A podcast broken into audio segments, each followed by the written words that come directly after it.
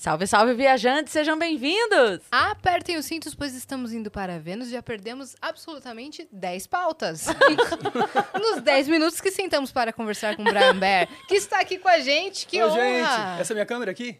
Oi, tudo bem? Prazer estar aqui. Obrigado. Obrigada por ter vindo, seja muito bem-vindo. Obrigado. Ah, agora ele não quer falar, né? É, não. agora acabou o assunto! É, ele tava pipi, popopó. Tagarela pra caramba, né? Eu tava no hidromel aqui, que eles já estão me bebedando desde que eu cheguei, mas tudo bem. Você foi só provar, né? É verdade. Foi Eu só- fui só provar. é. Eu falei, não, é, é uma... Como é que é? Um cálice, assim. É um que- cálice. Ela Aí que esse negócio aqui é um litro de... de... A gente não falou o tamanho. É, é um cálice. É, podia ser um cara. Quando eu começar a ficar vermelho aqui, aí vocês podem tirar o, o hidromel de mim. Beleza. eu- Vai ser difícil perceber porque a cortina atrás Ah, ajuda. então fechou. Então você Entendeu? daqui Não vamos perceber. mas tudo bem. Tá ótimo. Mas vamos retomar as pautas que a gente tava conversando no off real, porque a gente tava perdendo. Você, tá- você foi ao show do Jack Johnson, que foi, Fui. essa semana. Lindo, incrível, incrível. Tá, a gente tava falando sobre isso, né? Que é muito, é muito especial quando você olha no palco um artista que condiz exatamente com o que ele canta, assim. É, Você vê as postagens é, do, do Jack, ele tá lá, sei lá, colhendo uma cenoura no Havaí, ele tá, tipo, cantando sobre a natureza, cantando sobre a importância, é, sei lá, do mundo, da... da- Da simplicidade das coisas. Exato, e aí né? você vê o cara no palco, vestido daquele jeito, cantando daquele jeito, sabe? A gente tá falando, não é, não é um showman daquele que vai trazer o público e, e botar, né, tocar fogo no show. Ele só tá lá cantando as músicas dele e é muito especial. E não é assim. uma imagem construída também, né? Porque É. podia falar assim, ó, vamos construir a imagem de um cara simples, que fala. Que ama a isso, Que é mais difícil, lá, né? lá, lá. Que ainda É, mais difícil. Eu acho que é isso. muito mais. Quando você é verdadeiro, é, e isso eu acho que pra mim é uma, uma luta quase que diária, assim. Porque é, é a gente fala, pô, é só você ser quem você é, mas é difícil.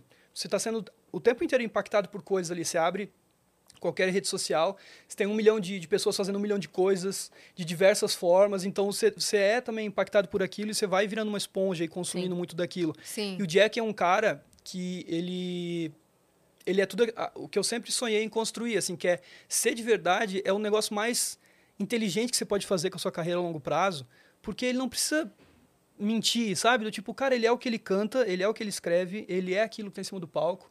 Então é, é eu fico muito feliz. de artifício É, a gente tá falando impactar, do Big Brother né? também. Tipo, pô, deve ser muito difícil você querer entrar numa, numa casa que tem, sei lá, quantas câmeras lá, não sei quantas câmeras tem, sendo vigiado o dia inteiro. Você vai, sei lá, no banheiro, tem lá um negócio te filmando. Sim. E você querer ser uma pessoa que você não é, É. assim. Tipo, é muito mais fácil você ser verdadeiro e arcar com as consequências disso também. Tipo, às vezes você ser verdadeiro vai te trazer um certo público que às vezes não é o que você espera, mas é o que você precisa.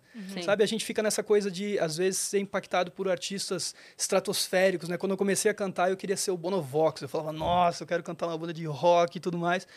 E, mas quando eu ia escrever, nasciam só músicas de amor e coisas mais eh, que me tocavam de um jeito diferente em outro lugar. Assim, eu falava, pô, mas eu quero ser o Bonovox. e quando que você que tá se entrega para ser de verdade, a, a vida vai naturalmente te encaminhando para lugares que você às vezes não quer estar, que você precisa estar. Exato. Então é um desafio diário para mim assim, sempre construir coisas, desde que seja, sei lá, um, um story até um disco, sabe, que seja muito verdadeiro é, comigo assim, sabe? Eu Acho que isso é o mais importante de tudo, porque senão você vai construir uma coisa que nem você vai aguentar. Eu sempre falo para os meus amigos assim, eu, eu é muito estranho quando você vê um artista.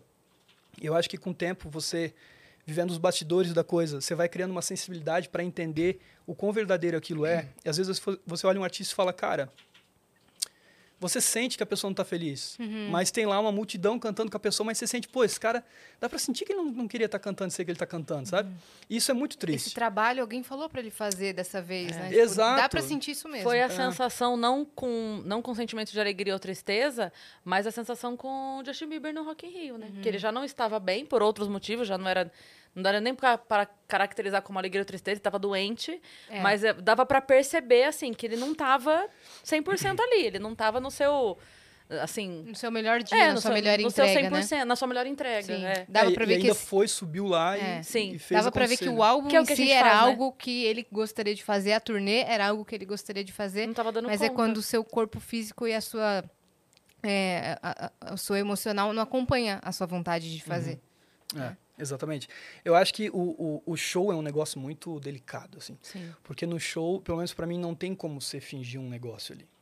E depende muito do público que está com você. Então, às vezes, você sobe. Eu sempre digo que o, o, o público de cada cidade é como se fosse um encontro com uma pessoa. Uhum. Então, às vezes, você vai num, num encontro com uma pessoa e a pessoa, ela é, sei lá, mais tímida. E aí você não vai ficar lá gritando e no negócio todo, sabe? Você vai conversar a conversa que ela tá conversando com você. Até ela te dá abertura. É, às vezes tem vídeos de shows que, que a gente faz e eu vejo e eu tô lá, tipo, eu quero ouvir só falar. E tem outros que eu tô, tipo assim, essa próxima música.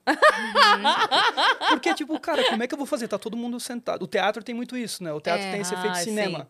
Que, tipo, a pessoa tá sentada ali assistindo o show, mas ela tá, tipo assim, pô, eu não vou cantar, porque a pessoa tá do meu lado aqui, tipo, às vezes, sei lá, vou ficar cantando, a pessoa vai ficar meio... puta. Eu não vou pular, né? É, tipo, pô, agora quando você fala no teatro, ah, vamos ficar todo mundo de pé, já vai quebrando esse, esse gelo de, Sim.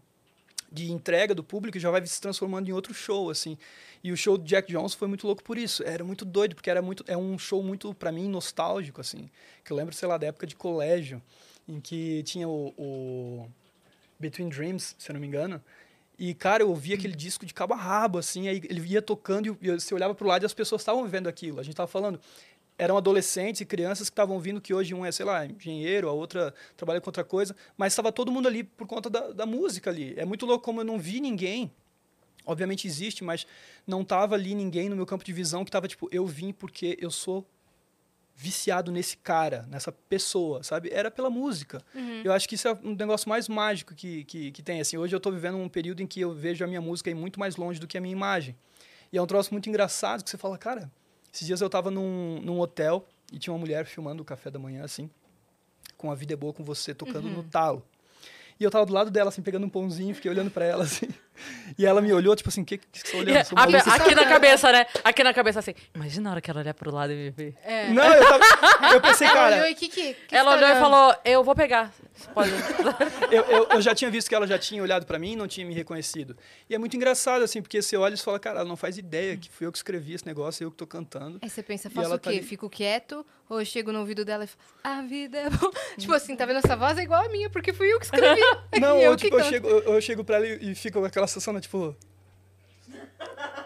E ela vai ficar tipo, cara, você tá louco? Tá ligado? O que você tá fazendo? Vai chamar a segurança, né? É. Você gosta dessa música? Mas é um negócio que não me incomoda. Eu acho que me incomodaria é, se, por exemplo, as pessoas soubessem quem eu sou e não importasse muito o que eu canto. Aí eu acho que me incomodaria e pegaria num lugar muito especial pra mim, assim, porque É um ego diferente, né? É, eu acho que é tudo o jeito com que o artista começou também. Tipo, o jeito que eu comecei foi muito a música em primeiro lugar. Eu, eu- tanto que eu não queria cantar. Eu queria só escrever as minhas músicas. Eu comecei a cantar porque um hoje um grande que é um grande amigo na época não era uma pessoa só que eu acompanhava, era um artista também que é o Pedro Skin. Eu mandei um eu mandei uma música para ele porque eu trabalhava numa loja de instrumentos e eu vendia cordas e, e baquetas para a galera da banda dele, assim. Eu já admirava muito ele. Eu falei, pô, eu vi que, o- que o Pedro está construindo um disco novo e tal, e eu tenho algumas músicas. Ah, quantas músicas? Ah, tem umas 150 músicas lá. Louco. Pô, mas manda uma pra ele, acho que ele vai, ele vai gostar. E eu era esse sempre fui um compositor muito compulsivo, assim, nunca construí, tipo, ah, vou sentar e escrever um disco. Eu escrevo um monte de coisa, um monte de coisa diferente. eu vou- Desconexa. é, e aí eu vou conectando ali.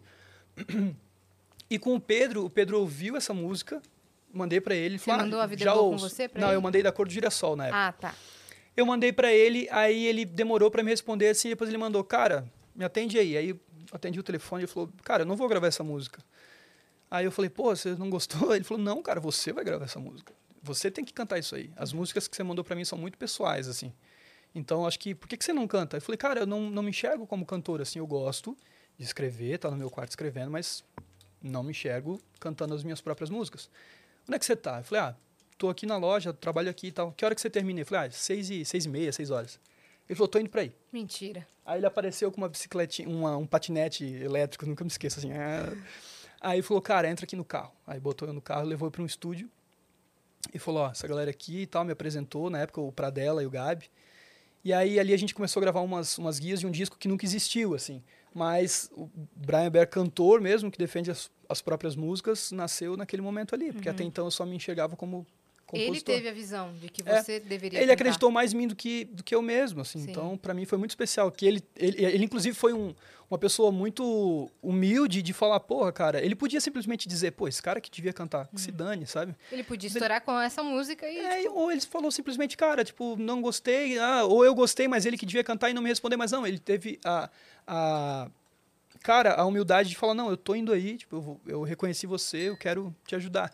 E ele e o Lucas, que era, na época, se eu não me engano, o Beat, que a gente chama ele carinhosamente assim, ele era o tinha ganhado o prêmio de melhor beatboxer do Brasil. E ele era meu empresário, ele e o Pedro. Então eles me ajudaram nesse começo de pegar show pra fazer, de gravar as músicas, e assim que começou a acontecer. Caraca, que incrível. Não, você vai contar toda essa história ainda, tá? A gente vai dar os recados, mas Tá. ainda a gente vai Mas já voltar. tá gravando, né? Tá valendo já. Não, já tá valendo. Imagina, Vou ter que falar tudo É. de novo! a gente queimou pauta pra caramba. Não, se- já tá valendo, estamos Tá. ao vivo. Se você quiser, inclusive, mandar pergunta pro Brian, que eu vi que tem uma galera do fã-clube dele, acessa aí nv99.com.br barra Vênus ou escreve aí no chat, exclamação, mensagem para você ser redirecionado para a nossa plataforma, onde você pode mandar pergunta. A gente tem limite de 15 mensagens e elas custam entre 100 Sparks e 300 Sparks, então manda lá, tá bom? É isso. Se você estiver assistindo a gente pela Twitch, tiver uma conta da Amazon, linka sua conta da Amazon com a sua conta da Twitch, porque isso te dá um sub grátis por mês e você apoia o nosso canal sem gastar o seu dinheiro. Você não gasta, a gente ganha, todo mundo fica feliz. Coisa linda. Exatamente. E a gente tem uma surpresa para o nosso convidado. Ai, meu Deus. Olha só que legal. Ah, mentira! Muito Que bom. fofo, cara. Caraca, adorei. Não, adorei bota- a camisa de, de Bota o de chapéu aí, trompete. vamos ver se ficou igual. Cadê o chapéu? Cadê o chapéu? Olha lá, olha lá. Olha aí. Olha aí. Ah, adorei isso aí, cara. Aí sim, A ó. galera fica me zoando que eu usei essa camiseta o ano inteiro, praticamente. Eu amo essa Viu? camiseta. Viu? O nosso Adorei. ilustrador de Galvão também percebeu. Aí. É. Quem fez a arte? De Galvão. De Galvão. É, que lindo. e vai Parabéns. ser sua, tá? É de presente, Mentira. você vai receber em alta Ai, que qualidade. coisa linda. A galera que tá em casa pode resgatar gratuitamente com o código que é A Vida é Boa com Você. Nossa, É adorei. com você, tipo, VC ou. Com VC. Com VC, Com né? VC. A Vida é Boa com VC. Então vai lá resgatar. Fica muito grande, né? É, eu sou o cara das, dos títulos grandes. Eu adoro colocar nome extenso nas músicas, assim. Fica legal, né? É, não, eu, eu- eu não sei porquê, mas desde quando eu escrevi as primeiras músicas, eu acho que é porque eu tinha tanta música que eu precisava lembrar, que eu colocava, tipo, os títulos muito extensos, assim, pra, Pra lembrar saber de que que música era. O tudo que eu gostaria de dizer para você hoje. Um É, exemplo. tipo, era um garoto que, como eu, amava os Beatles e os Rolling Stones, sabe? Tipo, Você é- sabe quem, quem contou pra gente aqui que se arrependeu do nome que botou na música? Foi o Salgadinho, que ele gravou Recado à Minha Amada. Sabe que música é essa? Não. Claro que sabe. Lua vai. Lua vai. Por que, que o nome não é Por Lua que, vai? que tá o nome ligado? não é Lua vai? Todo mundo conhece É. a música. De Tipo Lua assim, vai, Recado Lua vai. minha amada.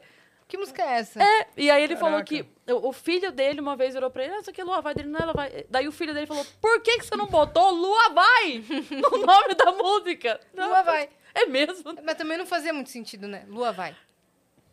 Ah, podia ser Lua. É, Lua. Lua. É. Mas é que Recado à Minha Amada não tem nada, Não a, tem ver nada a ver. com a É música. porque tem uma coisa muito interessante também. A Vida é Boa com Você se chamava Do Lado Direito da Rua. Não era A Vida é Boa Olha com aí. Você. Ia ser um erro E eu também. canto até na música. Do lado direito da rua, a casa que tem mais flores é dela. Só que é isso, tem a- em algumas, alguns momentos você tem que ouvir as pessoas também, tipo, cara, não faz isso. as pessoas não vão conhecer. A vida é boa sabe? com você e É, e pronto. ficou. É até engraçado, porque é, eu lembro que quando a gente tava masterizando, quando a gente vai renomear as músicas, assim, muitas das músicas ganham nome na hora dos de nomear os arquivos ali, né? E às vezes a pessoa que mixou, masterizou, ela tá ouvindo o negócio, e aí coloca o nome ali, ah, música tal, sei o quê. Tipo assim, bota ali pra pessoa saber. Sim. E aí eu recebi o- a master de A Vida é Boa com Você e tava A Vida é Boa sem você. Eu falei, pô... Eu falei, Entendi amor próprio, mas é que no caso. Eu falei, tá, é mas não vai ser dessa vez, né? Olha, Não vai ser a A vida é pessoa, você. a pessoa muito. A vida é boa sem você, tá? Ele não Foi tava no dia bom, ele não tava no dia bom. Você tinha que fazer essa versão da Vida é Boa Sem Você pra pessoa que, tipo, terminou e agora tá no momento É. amor próprio e vai É, cantar com raiva. Às é. vezes eu, eu, eu tenho problemas com paródia. Porque os meus Ah. amigos, eles ficam zoando, falando, ah, canta uma, uma letra né, pra zoar, de, de- diferente, assim, eu falo, cara, por favor, não faz isso. Porque o meu cérebro, ele funciona de uma maneira estranha. e eu, Ele com certeza, tem uma uma música que eu escrevi pra minha irmã, que se chama Lívia, que é Quando o sol atravessar aquela janela e bater em você. E o Davi cantava, quando sol atravessar aquela janela, vou bater em você. e eu tava numa live um dia cantando, Nossa. falei, ah, essa música eu escrevi pra minha irmã. Denúncia! Denúncia! Violência! Violência atravessar doméstica! aquela janela, vou bater. em- E eu aqui, né? Em outro lugar do planeta, assim, cantando. De repente eu abri, tinha um pessoal comentando, ele cantou Vou Bater em Você? Eu falei, puta que pariu. Mas várias, várias, Olha várias aí. vezes. Tipo assim, coisas, músicas que eu não poderia cantar aqui, a paródia ao vivo. Mas que eu falo, cara, por favor, não faz isso. Porque já é difícil pra mim que quando eu vou escrever uma música, às vezes eu não escrevo só um verso, o segundo verso, um refrão e tal. Eu escrevo, sei lá, seis versos. E aí dali eu escolho, tipo, remonto, às vezes o verso e tal, mas tem o que, o que as pessoas escutam da música, às vezes tem, sei lá, seis versos que não estão dentro da música. Só que às vezes eu, eu não lembro deles, porque eu gravei daquele jeito. Só que quando eu tô no show, que a gente tá falando que é um negócio mais delicado, tem tanta coisa acontecendo. Você tá de um- num- numa energia tão louca, tão diferente, que já aconteceu de eu cantar, tipo, um verso. Teve um show que eu fiz em 2018, 19, acho que foi, que eu cantei um outro verso de Amor Descansa na Varanda, se eu não me engano. E eu abri o olho, assim, tava todo mundo assim, olhando pra mim, tipo, que, que isso? De onde é que tirou isso? E aí já é difícil lembrar do verso que tá ali. E às vezes é até difícil pra mim, que quando eu, como eu componho muito, a minha cabeça às vezes não entende que eu tô fazendo show. Ela entende que eu tô compondo. Então, às vezes eu, eu fico tenso ali, de- dependendo da música, porque eu tô, o meu cérebro tá, tipo, imaginando palavras possíveis pra se cantar no lugar dos versos que eu tenho que cantar. Então Tipo, a fico, primeira versão que você Sim. compôs tá na sua cabeça Exato. ainda. Ou tipo, eu canto que a vida é boa com você. E eu penso, cara, meu cérebro já vai, tipo, o que que rima com você? E eu tô tipo, não, não é agora, agora é o show, agora eu cantar a música. É a música, é a música. E tem shows que não, que eu só vivo ali a coisa, mas tem shows que eu fico, tipo, O seu divertidamente tá o tempo todo assim, tio, cara! nossa, nossa, tem, tem, tem dias que eu acho que se abrir minha cabeça tem um Homer batendo dois, aqueles dois pratos assim, sabe? Eu falo, cara, vou ter que lembrar que é um show, tem que cantar as músicas como elas foram gravadas. Tipo, a cabeça da galera do trocadilho que funciona a todo vapor, Pois pensando é. Cada trocadilho É. cada palavra, ele Pois é. pensa em rima. Mas eu acho que isso acontece mais em shows, por exemplo, que de alguma maneira eu entendo que eu tô tocando num lugar de aprovação. Do tipo, ah, sei lá, um festival, ou tô abrindo, abrindo um show de alguém. Então, é, o público que tá ali, é, necessariamente não são todos que me conhecem. Então, eu fico preocupado em cantar as músicas do jeito que, que elas são. Agora, quando é, é o show pra minha galera, para as pessoas que já acompanham meu trabalho, eu não dou bola, assim. E aí, nunca acontece de, de, de dar um deslize desse, porque eu tô realmente só me entregando e cantando as músicas e o coração vai onde ele tem que ir, assim. Mas já aconteceu algumas vezes. E, às vezes me preocupa mais do que deveria, que eu fico naquela coisa, tipo, meu Deus, eu não posso errar essa letra aqui agora. Precisa botar o, o TP Não, o eu não boto todo ali. porque eu sei que se eu colocar o TP eu vou viciar no TP, assim. Então eu não coloco, porque até no DVD eu, eu comentei com travar. a gente gravou um DVD dia 28 de abril do ano passado. E aí eu cheguei pro, pro Igor da gravadora e falei, Igor, é, eu preciso de um TP lá no DVD. Ele falou, não, não vou colocar. Você vai ficar viciado no TP, você vai ficar olhando. Eu falei, Igor, eu vou esquecer as letras. Ele falou, Brian, você canta essas músicas desde não sei quanto. Você não vai, fica tranquilo. Eu falei, Igor, ontem eu tava tocando meu violão, eu tocava uma música e cantava outra. De tão nervoso que eu tava. Eu vou esquecer as letras. Eu tava. Cara, eu tô falando agora que a gente sempre fala que é ruim de passar, é bom de contar, né? Eu cheguei a morrer pra gravar esse negócio, assim. Foi um absurdo. Eu fiquei muito nervoso. porque tudo que aconteceu da minha carreira, tudo que aconteceu, basicamente eu tava dentro do meu quarto. E principalmente no meio da pandemia. Então, quando a gente teve a brilhante ideia de fazer o primeiro show, a gente falou, vamos gravar um DVD, né? Um adepto aqui, ó. E aí a gente falou, cara, mas por que gravar um DVD no primeiro show? Não faz sentido. Faz sentido você fazer, sei lá, vários shows e depois você, né, tá tudo alinhado, a banda tá alinhada, a energia, aí você grava. O que, é- o que as grandes bandas fazem, né? Fazer uma turnê gigante, às vezes de anos, e aí depois grava um DVD daquilo. Isso. A gente falou, não, vamos gravar do primeiro show. Porque a energia vai ser diferente, a banda vai estar tocando diferente, o meu olho vai estar tipo, ah, vai, vai ser tudo diferente, o público vai ser diferente. E aí a gente se jogou assim. Então, cara, no mesmo dia eu tinha o meu primeiro show pra fazer, que a gente não fazia ideia. Era a primeira vez que eu tava usando fone pra tocar na minha vida, assim. A gente tinha a primeira, o primeiro show, o, o DVD pra gravar, e no mesmo dia lançando um disco. Então, mais da metade das músicas do show eram inéditas. Então, Meu foi um Deus. troço que eu falei, cara, falei pra mim mesmo, assim, naqueles, naquelas conversas que eu tenho no espelho antes de entrar no palco. Eu falei, cara, se tu sobreviver a isso, tu vai sobreviver a qualquer coisa. Porque isso aqui, meu amigo, tipo assim, a minha perna não parava, assim, a gente tava uns ensaios antes, e o pessoal da gravadora chegava e falava assim, então, o Brian tá, tá bem parado, eu parecia uma múmia, assim, tocando no, no- no microfone. Eu não conseguia me mexer, eu tava paralisado. E aí, quando eu subi Tava no palco... gastando toda a sua energia no, na- aqui no mental pra poder... Não, eu tava, tipo, cara, eu só, eu só sabia ensaiar e chorar. Tipo, tudo que eu sabia fazer, assim. Só que quando você entra no palco, você entende uma coisa que só acontece no palco. Que é aquela energia, aquela coisa, aquele. Cara, é, para mim é muito espiritual. Então quando eu pisei no palco e olhei para as pessoas, as pessoas estavam cantando. Principalmente a primeira música eu estava muito emocionado. Mas na segunda música, quando todo mundo começou a cantar comigo, você entende a comunhão que é aquele negócio ali. A É força realmente que aquilo uma tem. troca de energia.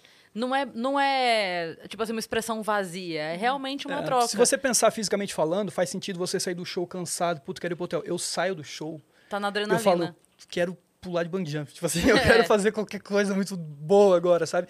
Porque é uma mas, coisa que me preenche Mas daí depois muito. despenca, não despenca? A hora que vem. Despenca. Porque a adrenalina faz assim, né? Sim, sim, sim. Tá! Ai, desculpa. Eu, imagina, eu, tipo, quando eu saio de show, eu prefiro logo pegar a estrada pra vir embora. Uhum. Porque aí eu tô na adrenalina, tô acordadona. Se eu tenho que dirigir, né? Cara, se eu der uma meia hora. Não, vou terminar o show, vou jantar e depois. Ah, já era. Aí, É. o cansa... aí o cansaço vem, aí o corpo já. "Ah, vou É, e é muito ruim aqui." também quando você sai do show. É muito engraçado, porque os primeiros shows que eu fiz, eu queria fazer alguma coisa muito mágica. Então eu falava, cara. Aí você terminava o show, alguém falava, tipo assim. Pô, tem que fazer. Eu falei, não tem que nada. Me deixa viver esse negócio que teve show, já deu sair. A gente fez um show em Florianópolis que foi muito engraçado. Eu, tipo, né, bam, bam, bam, blá, blá, blá. E eu, ah, valeu, não sei o quê, soltei o violão. Eu fiz uma curva, achei uma garrafa de café, peguei um Nossa. café e sentei e fiquei assim, sozinho, tipo, me, me perdi lá nos camarim lá. Daqui a pouco a Debbie, Brian, eu tira foto, todo mundo esperando assim. Eu falei, eu peguei um café, voltei. Porque você sai tão atordoado, no melhor sentido da palavra, você sai tão, tipo, cheio de coisa, assim, que a vontade que dá é de deixar umas telas lá esperando, um estúdio esperando para você sair do show e pintar um quadro, você fazer um- outra música e... Porque aquela energia é um negócio vital que é muito... é, primeiro que é escasso, que não é, né, eu não tô no lugar de fazer show todo dia, então aquela energia é um negócio que você encontra de vez em quando. E dependendo do show também, tem shows que te carregam de um jeito que você fala, tipo, uou, parece que um negócio. A sensação que você Doação. tomou 10 banhos de cachoeira, assim, sabe? Você tá tipo. "Ah". E aí você acha que o show pra mim é um lugar também que eu, eu, eu uso muito pra colocar as coisas no lugar, assim. Porque é muito meu inconsciente fazendo. Então, às vezes eu tô no meio do show e eu falo, ei, tô fazendo um show, ei. aí eu volto pra coisa. Então, naquele momento, às vezes a minha cabeça vai pra lugares, por isso que eu acho que é tão espiritual, que eu penso em coisas que eu nunca penso quando eu tô sóbrio, sem o show, assim, sabe? Aham. Então eu gosto, tipo, eu não consigo beber uma gota de álcool antes de subir no palco, assim, porque eu gosto de viver aquele negócio de um jeito muito é, real e, e saber, Óbvio. tipo, se o show tá uma merda, eu quero saber que ele tá uma merda. Eu quero sentir, saber o que, que eu tenho que fazer para ele não se transformar naquilo, sabe? Então essa consciência que você tem quando você tá olhando para as pessoas e, e te dá a, a, a, consciência de estar ali presente, de que cada pessoa que está ali é um negócio que eu acho mágico hoje, mas já me assustou muito. Que é de pensar, cara, olha aquela, aquela pessoa ali. Aquela moça ali, ela saiu de casa, ela usou o perfume que ela gosta, ela pagou um Uber, ela comprou o ingresso, ela me acompanha um tempo, talvez ela passou o dia inteiro decorando as músicas, para estar aqui agora, para cantar comigo. Se eu não proporcionar na verdade, até um jeito burro de pensar, eu, tipo, pô, se eu não me conectar com ela, olha o tanto de coisa foda que eu tô perdendo, sabe? Olha o tanto de energia muito, muito boa que você tá perdendo. Sim. Sim. Então, o show, pra mim, ele se transformou nisso porque no começo era um monstro pra mim. Tá em cima do palco era um negócio muito difícil. Até hoje é difícil, assim. Por isso que eu tento sempre lembrar de como o show acontece. Porque, pra mim, o problema não é o show, é o pré-show. Principalmente, tipo assim, o dia do show pra mim não é um problema. Um dia antes é. Porque eu fico, tipo... Eu acho que quando a gente, quando a gente trabalha muito é, o lado criativo, é bom e é ruim, porque a gente é criativo para pensar em todas as coisas que, que podem acontecer de ruim, que não vão acontecer. Eu fico pensando, nossa, aquela luz vai cair na minha cabeça, com certeza. Com certeza eu vou tropeçar nesse cabo aqui.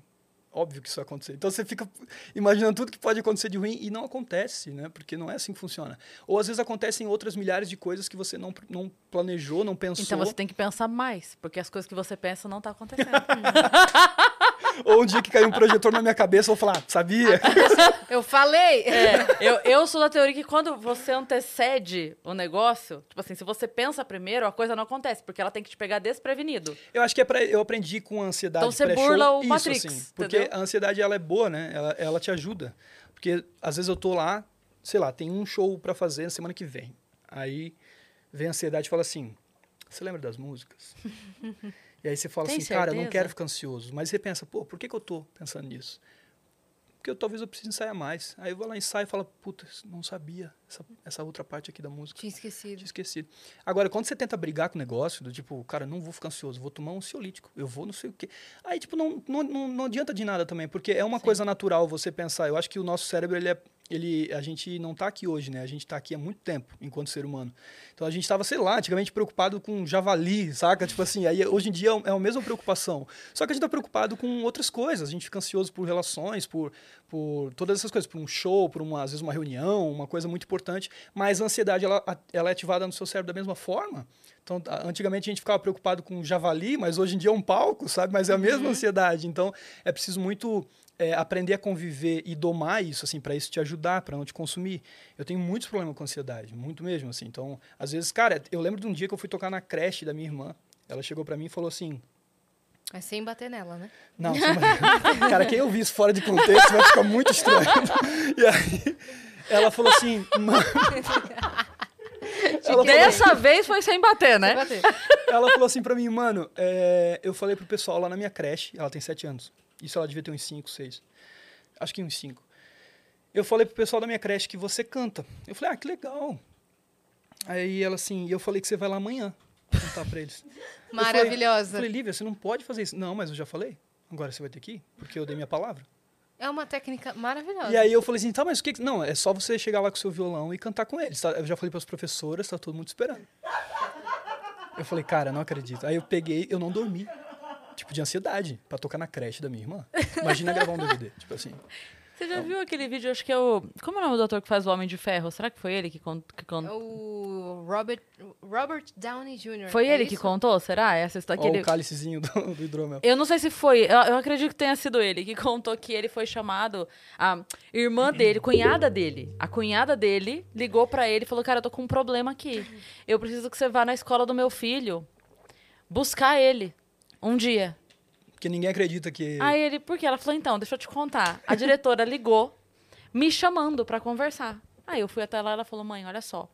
é, nós temos uma educação aqui muito rigorosa, né, no nosso colégio e tal, e a gente instrui as crianças a não mentirem aqui.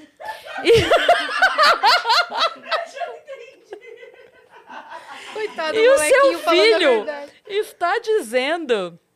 Ah, o chapéu. E o seu filho está dizendo para os coleguinhas que o tio dele é homem de ferro. E a mãe ouvindo, né? Daí a mãe esperou a diretora falar tudo e falou: Então, é que ele é sobrinho do homem de ferro. Toma! Nossa! Eu ia me sentir tão grandona chegando de mão dada com meu tio. que é homem de ferro. Fala agora! Nossa, mas eu fiquei muito imaginando. A, a mãe foi chamada na escola preocupadíssima, né? Olha, a gente instrui as crianças a não mentir. Caraca. E você foi no dia seguinte pra E eu creche? fui, cheguei lá com violão, aí, cara, tava a creche inteira, assim, né? Aí minha irmã chegou, tipo assim. Não falei? Não falei? É, tipo assim, ela, ela muito engraçado no videozinho, ela tá assim, né? Tipo, olhando todo mundo cantar. assim. Eu, eu proporcionei esse show aqui. Ela é muito figura, cara. Ela no DVD foi muito engraçado, porque ah, ela tava em cima, assim, no mezanino, e ela ficou muito puta comigo. Porque ela falou, ela burrada comigo no outro dia, assim. Eu falei, o que que foi, Olivia? Você nem ficou olhando pra mim. Seu DVD. e aí, quando abriram as portas, o pessoal começou a correr. Lá de cima. O pessoal começou, tipo, como é que eu explico pra ela que eu tava gravando um negócio? sabe? E que as luzes do palco não permitem que não, você tipo, eu, olhe. tava, eu via ela, só que eu não podia gravar o DVD. tipo, e ela tava assim, o DVD inteiro. Mano! Ô, mano! Ei! Tipo, tô aqui, por que você não tá olhando pra mim? sabe? E aí, quando abriram as portas, o pessoal começou a correr pra ficar lá na frente do palco. Ela chegou pra minha mãe e falou: Mãe, por que, que esse pessoal tá correndo todo aqui? Ah, pra ver o teu irmão. Mas o que, que eles vão fazer com o meu irmão? Eles estão correndo assim pra pegar ele. Não, eles vão ver ele tocando violão. Eles estão correndo assim pra ver ele tocar violão? Eu vejo ele tocar violão todo dia. E eu não corro, tá ligado? Cara, ela é muito figura e ela é muito artista, assim, cara. Eu, eu já tomei umas dela, assim, muito violenta, assim, dela. Ela tem uma cabeça muito especial. E aí, nessas férias, eu tinha comprado uma câmera, que eu sou apaixonado por fotografia, mas nunca tinha conseguido ter a minha câmera para fazer as minhas fotos, tal, sempre com o celular. E não é a mesma coisa, você quer ter a Não é experiência mesma ali. coisa. E aí ela chegou pra mim e falou: é, Eu queria tirar umas fotos. Eu falei: Ah, vai lá. Não, eu queria tirar foto. Eu falei: Lívia, essa câmera do mano é muito cara. Não tem nem a alça, mas. Eu falei: Cara, não vou dizer. Não. Eu falei: Pega aqui. Ela pegou a câmera daquele jeito, né? Andando, eu falei: Meu Deus, se cai essa câmera. É alguns meses de autoral pra pagar essa câmera. Cara, e eu fiquei muito assustado. Porque ela, ela ia lá, ela. Como é que desembaça? Ó, você mexe aqui na lente. Tá, tá muito embaçado. Mas eu gosto quando o fundo fica embaçado. Eu falei, porra. Já tem uma Entendi. visão. Falei, ó, você faz assim, aí volta um pouquinho. Ah, entendi. Tá. Aí ela ia lá, tchum, tchum, e tirando foto. tal. Aí ela assim, ó aqui as fotos que eu fiz. Cara, quando eu abri pra ver as fotos, eu fiquei muito assustado. Ela tem sete anos. A noção que ela tinha de fotografia, tipo, eu já vi gente que tem como profissão e não vê, você não vê aquela coisa. O olhar, ela fala, não, né? porque eu gosto, mas eu gosto quando fica assim, ó, quando, quando tem a imagem aqui e a pessoa que eu tô fotografando fica mais nesse canto. Que isso. Aí eu falei, Tirou mas melhor assim, que não, você. porque uma vez, quando eu dei o celular pra ela fotografar, ela falou, tem esses dois, esses quatro risquinhos. E você falou que tinha que ficar a coisa que eu quero que a pessoa veja num desses pontinhos aqui. Eu falei, é isso aí. Aí ela, ah, aqui não sei o quê, mas eu gosto de fotografar as coisas legais. Não tem nada de legal fotografar. Eu falei, ah, vai encontrar um bichinho e tal. Cara, ela largou a câmera, ela ia, ela ficava olhando assim, ela assim, achei uma borboleta. Ela pegava a câmera assim e ficava. Aí eu peguei, botei uma lente com, com foco automático pra ela. Falei, ó, você clica só até metade agora, vai ficar mais fácil. Ela, ah, entendi, é bem mais fácil assim. Cara, quando ela me mostrou, eu fiquei muito impressionado. Eu- agora eu tô. Ela, ela tá me cobrando que eu vou dar uma câmera de. Agora tá tirando o Caraca. curso. sabe? Tá dando curso. É a fotógrafa oficial do show. Cara, é uma criança, óbvio que não é né, uma foto. Só que quando você entende tipo, a noção que ela tem já de, de, de fotografia, e ela é muito criativa, assim. Ela chegou nas férias e falou: Eu, eu, eu queria dizer umas coisas pra você, mas eu. Tô amando porque a Lívia não veio. Eu preferi escrever uma música. Eu escrevi uma música pra você. Estou emocionado agora. Porque ela me mostrou a música, assim. Minha namorada, Ana, escreveu, né? Ela foi com a Ana porque ela tinha vergonha de falar comigo. Ela falou, Ana, me ajuda a escrever, porque as coisas estão na minha cabeça e eu preciso escrever. Sete anos. Ela escreveu, assim, ela me deu, e a música era tipo. é, Cara, era, é muito foda. Não vou lembrar da música inteira. Mas era tipo, por que você me disse não? E pá, pá, pá, pá. Cara, era um negócio que eu, tipo, eu falei, ah, não faz isso comigo. E aí ela chegou pra mim e falou assim, mas eu já escrevi a minha música. Eu falei, ah, mas você pode escrever outra? Assim, como assim? Acho que era não uma. é só uma música? Eu falei, você não sabe que o Mano tem várias músicas? Eu posso escrever mais de uma música? Eu falei, claro, ela, nossa! e ela foi escrevendo, tipo, várias músicas pra mim. Eu acho que a parte mais difícil, cara, de, de ter me mudado pra São Paulo é isso, assim, de não conviver todos Perder a os dias com ela. convivência, né? Não vou falar mais música, vou Mas a isso chorar que é aqui. bom de ter é, um irmão bem mais velho que você, tipo, a diferença de idade A nesse tem 18 ponto. anos de diferença. Então, a diferença é boa nesse ponto, porque você já conheceu muito do mundo. Uhum. É. E você pode mostrar essas coisas pra ela co- com pouca idade. Sim. Ensinar ela a fazer coisas que ela tem interesse. Isso é, É. muito bonito. Quando os meus pais eh, fizeram 18 anos, eu nasci. Aí quando eu fiz 18 anos, a Lívia nasceu. Então é um negócio que até minha mãe fala, assim, parece que eu nunca fui mãe, assim, que é, um- é tudo novo, é tudo porque você já esqueceu ali como é que é o negócio, sabe? Desde a coisa prática mesmo, de cuidar da criança até a coisa de, de ensinar, de estar convivendo e tal. Mas é muito especial você, você ter uma, uma, uma criança convivendo com, com, com você, né? Quando eu estava morando lá em Santa Catarina ainda, porque, cara, a gente, quando vai, vai virando adulto, a gente vai ficando chato, sabe? A gente vai ficando, tipo, ranz... eu sou muito ranzinza. E eu tenho uma predisposição muito grande a ficar triste, naturalmente, assim. Sou viciado em ficar sozinho, então eu... eu- Se é te uma... largam numa terça-feira em casa, Não, terça-feira, desde que eu voltei para São Paulo, eu não saio do apartamento. Primeiro- Acho que a primeira vez que a gente saiu foi para gravar um podcast, o outro, e agora eu tô aqui, porque eu sou muito viciado em ficar sozinho e ficar na minha casa, assim. Eu, eu pago para não sair, assim, sabe? E aí, cara, ter uma criança contigo vai te mostrando do mundo coisas que você vai Já foi esquecendo. no mercado? Assim. Já, já. Eu faço feira, eu faço feira, é verdade. Não, é feira. piada interna. É que outro dia eu cheguei aqui e fui contar pra elas uma coisa que aconteceu comigo. A e eu cheguei deu muita assim, risada. Não, porque eu tinha combinado com a minha filha, e eu falei pra ela assim, ah, vamos no mercado, né, tal. Aí elas, você tá, tipo assim, tratando como um evento É, ir no tipo assim. mercado. Eu falei, gente, mas é porque... Vamos ver qual que é desse mercado. Ela falou assim, vamos lá ver qual que é desse mercado. E a gente tem coisas pra comprar, preços, tem frutas. É porque eu também não saio de casa. Nossa, olha que Pra- fantástica essa maçã! Não, mas, Foi mas aí... tomou uma ainda. É, e daí a Tomou gente... ali na cabeça. Mas aí como é que é? Eu vou andando e boto no meu carrinho? Como é que é isso? Mas aí eu pra empurro pegar. esse carrinho. Não tem ninguém pra pegar pra mim. Por que, que as pessoas normais fazem compra? Eu adorava ir no mercado com a minha mãe, assim. Nossa, fazer os, os, os corredores, assim. Eu ia, posso levar esse? Esse aqui é muito caro? Eu amava o pão de açúcar porque ele tinha o carrinho mini pra criança empurrar. Tem uns carrinhos, tipo, os que eu ia lá no sul, tinha uns que era realmente um carrinho. Tipo, Sim, um carro com farol, isso. tinha buzina, então eu ficava, nossa. É. E, e aí em cima do seu carrinho tem tipo uma, Isso, um uma carrinho cestinha. cesta pra mãe, É, né? exatamente. Mas eu aqui em São Paulo eu fui, acho que pouquíssimas vezes no mercado mercado, assim. Eu faço muito feira, que eu adoro fazer feira, e é na porta da minha casa. O apart- Eu escolhi o apartamento de um jeito muito doido, assim. Eu visitei, acho que fiquei, o que, Deb? Uns dois, três meses vendo apartamento, assim, vendo... É. Quase fui no Rio, fiz proposta para morar no Rio, mas aí eu falei, cara... Tô entre Rio e São Paulo, me dá um sinal, assim, eu preciso de um sinal para saber onde é que eu, para eu ir, assim. E eu não tinha uma boa relação com São Paulo, assim. Desde a primeira vez que eu pousei em São Paulo, eu lembro que eu, eu- cara, eu ficava muito mal quando eu tava aqui. Eu queria que o avião fizesse assim e já fizesse assim de novo, sabe? Eu vinha porque Às vezes precisava. sai, pra É. remeter. porque- Só que aí, com tá tempo, nublado. você desejar. com o tempo eu fui me acostumando e fui, fui começando a gostar, fui encontrando os meus por aqui também. Isso faz muita diferença. É, então, aí chegou um momento que eu lembro que eu tava saindo de Congonhas, acho que era. E aí eu olhei, eh, acho que é Congonhas. Na saída lá, principal, tinha um prédio com um relógio gigante, assim, digital, e tava escrito Bem-vindo a São Paulo.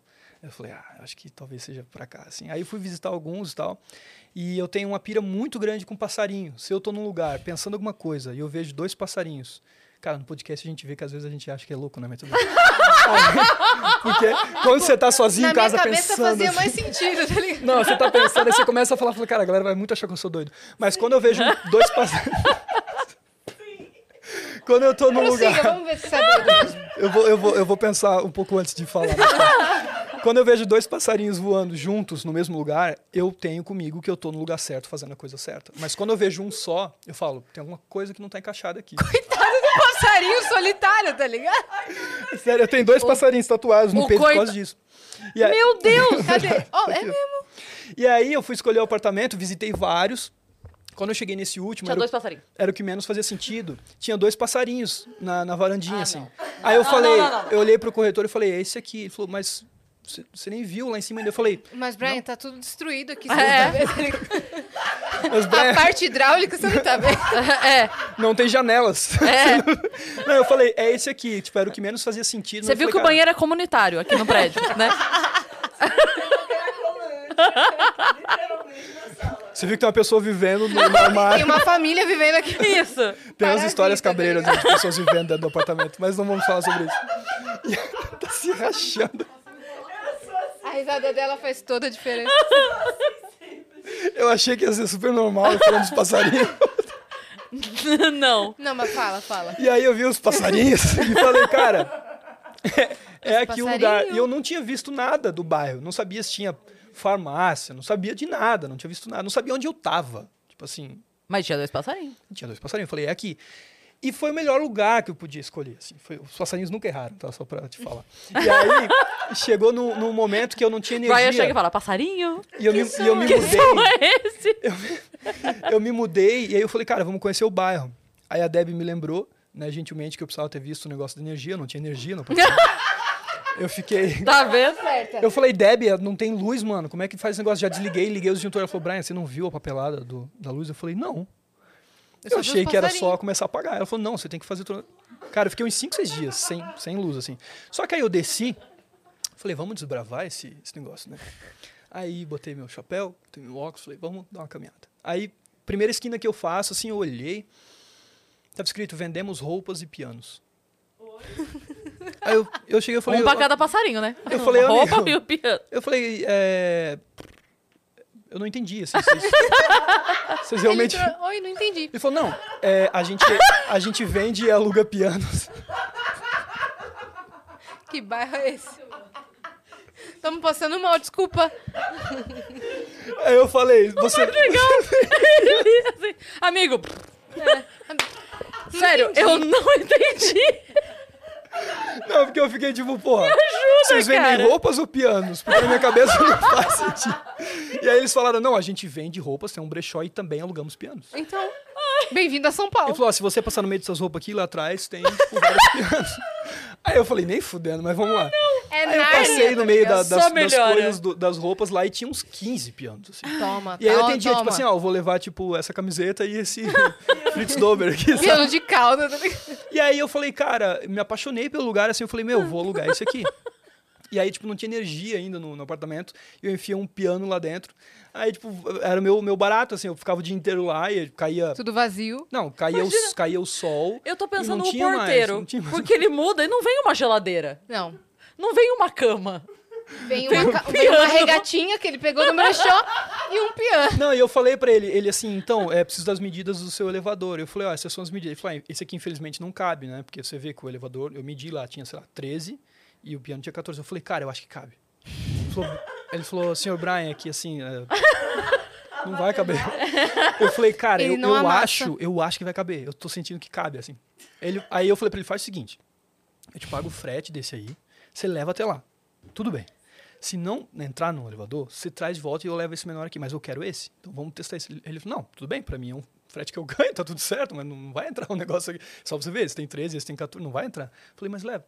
Ele levou, não sei como, entrou.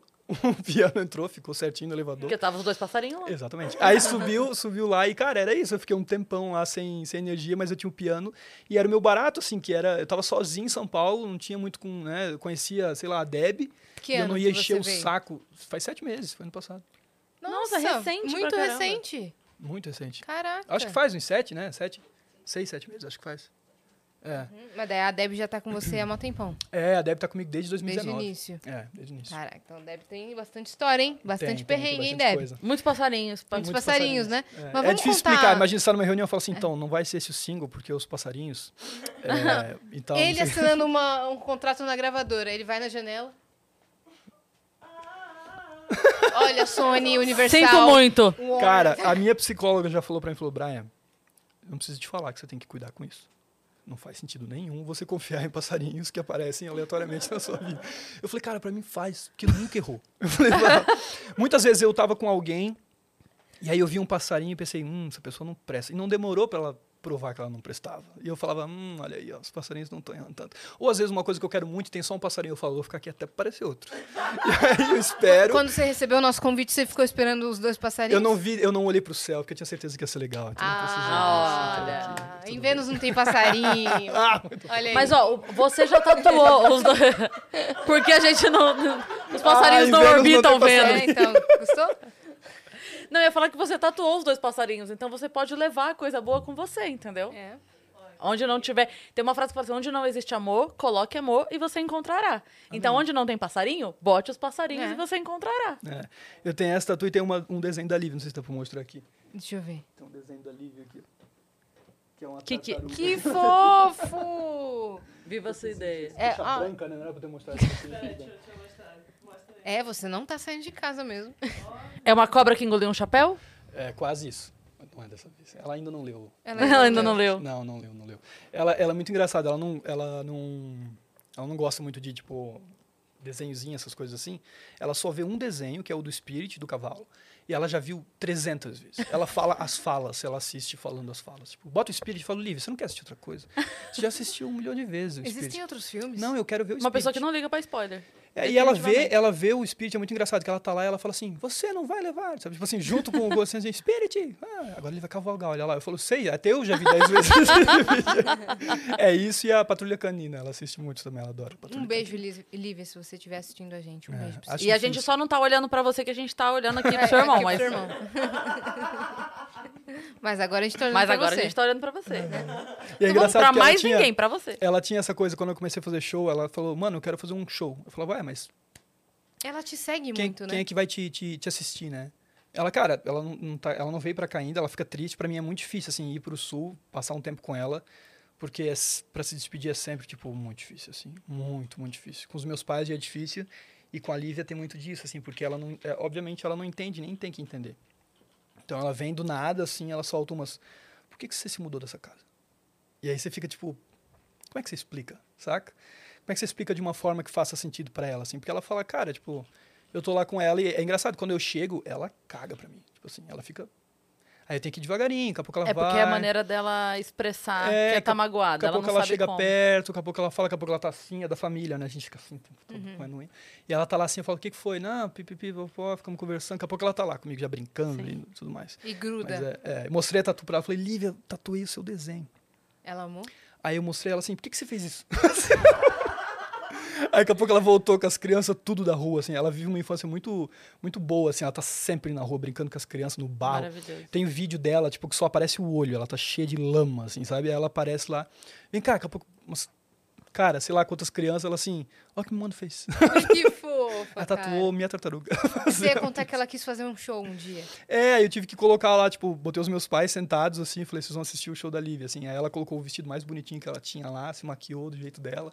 Aí coloquei as bonecas todas, os bichinhos, os cavalinhos que ela tinha lá. E aí ela tava tocando lá, ela assim, agora eu vou cantar uma música. Aí ela cantava, tipo, é, gosto do meu irmão, ele toca violão. Ela fazia assim, sabe? Ela ia inventando as músicas na hora, assim. Ela é muito fofa, cara. Pra mim é, é muito difícil. Às vezes eu tô em casa, assim, aí às vezes minha família manda uma foto, um vídeo dela, alguma coisa do tipo, e me derruba muito, assim. Porque você vê, cada vez que eu volto pra lá, tá maior, assim. Sim. Você cresce muito rápido. E aí Você- assusta. Você sente que você perdeu uma fase, né? É, e você fica tipo, pô, eu queria tanto estar participando disso, queria tanto, tipo, ela tá, sei lá, tomando sorvete, queria estar tomando sorvete com ela, queria estar vivendo isso com ela. E foi muito difícil entender na minha cabeça que é minha irmã. Tipo, então tá tudo certo, ela vai viver a vida dela, ela vai ter os momentos dela, em que eu não vou estar presente, mas dá aquela, aquela, aquele anseio de ter uma super proteção, de estar, cara, tipo, como assim caiu um dente dela, eu não vi, sabe? Tipo assim, Sim. eu quero estar presente, eu quero viver isso. E é muito difícil, assim, eu acho que quando eu for pai vai ser um troço muito doido, assim. Eu lembro de uma vez que eu tava cozinhando, assim, ela chegou pra mim, puxou minha calça, ela era bem pequenininha, assim, e ela se confundiu. Ela falou, ô pai, ela falou pra mim, assim. E foi, cara, o dia que parecia que, tipo, alguém pegou meu coração e fez assim, sabe? Tipo, eu falava, ah. Falei, cara, o dia que isso acontecer vai ser muito mágico, assim. E aí, enfim, sempre tive uma, uma ligação muito forte com ela, assim. Falei pra ela agora que, que eu tô vendo um presente pra dar pra ela, que é uma câmera. Aí eu falei, sabe o que, que é? Ela assim, é um cavalo. Cara, desde que ela começou a falar, ela sempre me pediu um cavalo. Ela Acho que vai ser a minha realização da vida. tipo, não vou comprar, vou comprar um cavalo pra ela, ela vai ficar muito feliz, sabe? Ela quer o Spirit. Se ela não chamar de Spirit, eu não vou achar muito estranho. É. Eu ia falar, quando ela vier pra cá passear, vai com ela no Museu Catavento. Se ela tem essa coisa de criatividade, de gostar, assim. Nunca ouvi falar. É um museu de ciências, mas ele é, ele é todo. Ele é de experiências sensoriais. Experiência. Ah, entendi. Então, assim, na verdade, eu tô falando pra você levar ela pra você ter desculpa pra ir. De- Deveria existir um serviço de aluga-se crianças para ir ao Museu Catavento. Eu quero ir porque o adulto, Muito legal. o adulto se diverte três vezes mais que a criança. Mas é muito legal. Parque da Mônica. Ela vai pirar. É massa. Eu quero ir no mercado antes pra ver como é que é também. É bom, é bom. É bom. Hortifruti, Mó que vibe. parada é essa? Mó vibe. Daqui que as frutas saem? Aqui- aqui- isso é um pé de... Ah, então aqui daqui que vem o leite? É, da caixinha. Mas é muito doido isso que você tava falando de perder a fase da criança, porque eu, eu sou tia e a minha sobrinha tem sete anos e ela mora em outro país. Aham. Então, eu, eu a vejo duas Onde? vezes por ano. Na Argentina. Só pra não faltar essa É, informação. Porque senão fica faltando. Fica faltando. Na Argentina. E aí eu a vejo duas vezes ao- no ano, assim. E aí é muito doido, porque quando eu a vejo, não é mais o filme favorito que eu achava que ela tinha. Tipo, mas você não tá. Você não ama, sei lá, como é que chama? Aquela Joaninha, ah, sei lá, Ladybug. Ladybug. Você não ama Ladybug? Não, é Harry Potter agora. Ixi. Tipo, daí quando volta. Mas você tá fazendo tênis e ginástica artística, tipo, você não. Você aprendeu a ler? Como assim, entendeu? Então eu fico. Cara, eu perdi essa fase, É, sabe? e não é que nem quando você encontra um amigo antigo que tá tudo certo. Vocês sabem que vocês estão vivendo a vida de vocês, então tem aquela coisa do encontro. Pô, quanto tempo que a gente não se vê? Vamos tomar um café e sai, conversa depois, né? Se separa mais uma vez, tá tudo certo. Criança não tem isso. Sim. E é por isso que, que é, tão, é tão mágico, assim, porque é muito verdadeiro. Toda, a gente nasce muito verdadeiro, né? Então a gente vai se desconstruindo, que a gente acha que está se construindo, mas a gente vai se desconstruindo quando, conforme a gente vai crescendo e vai perdendo essa coisa, essa essência de, de, de verdade mesmo, de tato, assim, sabe? E com a Lívia tem muito disso, assim. Mas eu demorei para entender. Hoje eu, hoje eu tento levar numa boa, assim, porque senão você sofre muito. Eu já sofri muito, assim, de chorar várias vezes de falar, cara, puta, não queria estar aqui, eu queria estar lá com eles. Mas ao mesmo tempo eu quero construir uma coisa que eu preciso estar aqui também, então tudo certo. Você entende, né? Tá. Vamos contar a sua história lá do, do começo? Vamos. Antes de você ir trabalhar na, na loja de música, você já, já era uma criança musical, criativa, sua família tem artistas da música. Cara, eu tenho um tio que toca violão nas festinhas. É tudo, assim. Eu sempre eh, não, não tinha nenhum artista na família, então para mim até foi um, um negócio estranho de entender que dá. Quando você entende que pode. Tipo assim, porque ganhar vida, até financeiramente falando com música, é um troço muito doido, assim. Eu lembro que os meus pais me apoiaram porque eu sempre, que nem eu falei, eu sempre fui desde criança, assim, muito... eh, muito predestinado a ficar muito triste. Não é nem triste, acho que é melancólico. Então eu sempre estava tipo comigo, sozinho comigo, eu às vezes brincava ali, mas sempre estava em algum momento sozinho, melancólico, sempre estava escrevendo. E teve um dia que eu, os meus pais saíram de casa e eu lembro que eu peguei um- um- uma folhinha assim, é, eu tenho até hoje essa folha, e eu rabisquei o que eram minhas duas primeiras músicas.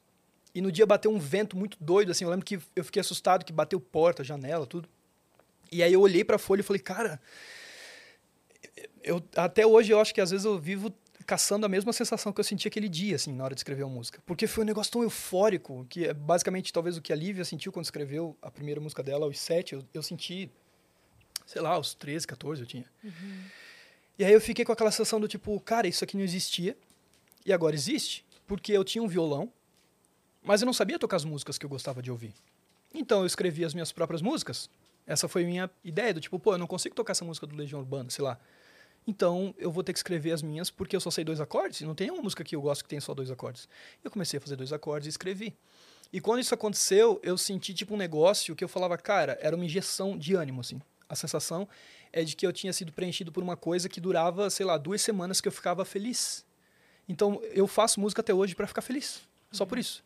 Eu escrevo música para ficar feliz. Porque é- é- até hoje é assim, às vezes essa injeção de ânimo, quando eu escrevo uma música hoje, dura uma hora. Às vezes dura tipo um mês, dependendo da música. Porque aquilo. Não é nem porque eu lancei porque as pessoas gostaram, é porque eu escrevi. Saca? Então, quando aconteceu aquilo ali, eu lembro que eu comecei a escrever feito um doido, assim. Eu escrevia, tipo, todo dia. Minha mãe e meu pai não faziam ideia. Então, eu dobrava num papel e escondia embaixo do teclado do computador, gaveta lá, de roupa. Ia escondendo aquilo lá embaixo da cama. E chegou um momento que não tinha como, tipo, você entrar no meu quarto e não ver. Porque eu comecei a colar nas paredes. Tipo, a- parede do do, quarto tava cheia de letra, de música, assim. Eu lembrava de tudo. É engraçado que a maioria dessas músicas eu já joguei A mãe fora. entrando, parecendo aquela cena de, né? Aquele garoto do Filho, Acre que escreveu eu- por, todas Eu as pensei paredes. a mesma coisa. Eu falei, não vou falar do garoto do... Eu fui e falei. Eu não lembro desse episódio. Eu, le- eu lembro, mas não lembra? lembro direito o que aconteceu. É que eu não lembro o fim da história. Também não lembro, mas ele. Que rolou. É, rolou uma história na internet, o, o garoto do Acre. Deve ter foto disso, Fer, do quarto do garoto do É. Acre. Ele que- escreveu por todas as paredes, tipo, uns códigos, assim, uns enigmas. É, uma coisa. Eu adoro Enigma. sou Você vai em reconhecer o quarto. Só que com É. letras de E música. chegou uma. Olha lá. Peraí. Olha que doido. Tipo, esse, ali, ó, era o quarto dele ali, ó. Olha lá. Aquele primeiro ali, Fer, a foto. Pra, ó. Esse é o, é o Brian com letras de música, tá ligado? Vocês acharam estranho? De maneira alguma. Claro que não. Cara, depois do passarinho, tá suave. E aí, o que aconteceu? Eu comecei a colar, eu pegava folha, colava. Eu lembro que era uma fita cromada ainda, porque eu achei, tipo, no emprego que eu tinha uma fita. E aí eu ia Aquela colando. prateada lá. É, ia colando, colando, colando, colando, colando. Aí chegou uma hora que eu falei, cara, e agora? O que, que eu faço com isso? Por que alguma coisa eu tenho que fazer com isso aqui? E aí é onde surgiu. E eu não tenho mais skin. parede. É, acabou as paredes, vou começar a colocar na sala, minha mãe vai ficar chateada. Isso Né? você já tinha que idade? Cara, eu lembro que eu fiquei. é, em 2016, eu já, eu já escrevia muito. Só que eu parei de escrever durante uns 10 meses. Eu entrei num relacionamento muito doido e parei de. Eu não encostei no violão durante 10 meses. E entrei numa depressão muito doida. Assim, eu não saía da minha cama. E aí eu lembro que os meus pais sempre tinham esse, cuidado, tipo, pô, você quer fazer música mesmo? Tem certeza, sabe? Mas quando eles viram, eu falei muito abertamente, falei, pai, é o único negócio que faz eu me sentir vivo, cara. Não é tipo, não é fazer um show, porque eu nem vivi isso ainda.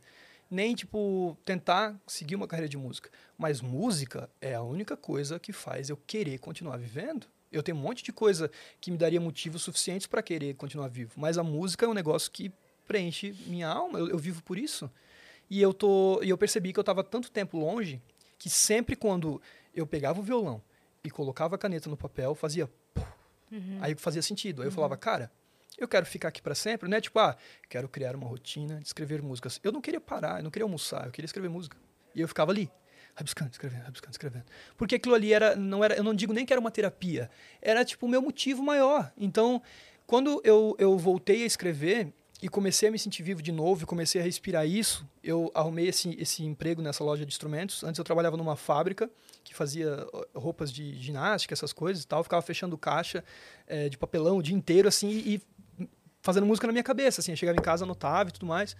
E aí nessa loja de instrumentos, eu lembro que quando eu cheguei pra, pra trabalhar lá, esse meu ex-patrão falou pra mim, Vendia ah, roupas? você tem... Você tem... Só instrumentos? Pianos e roupas?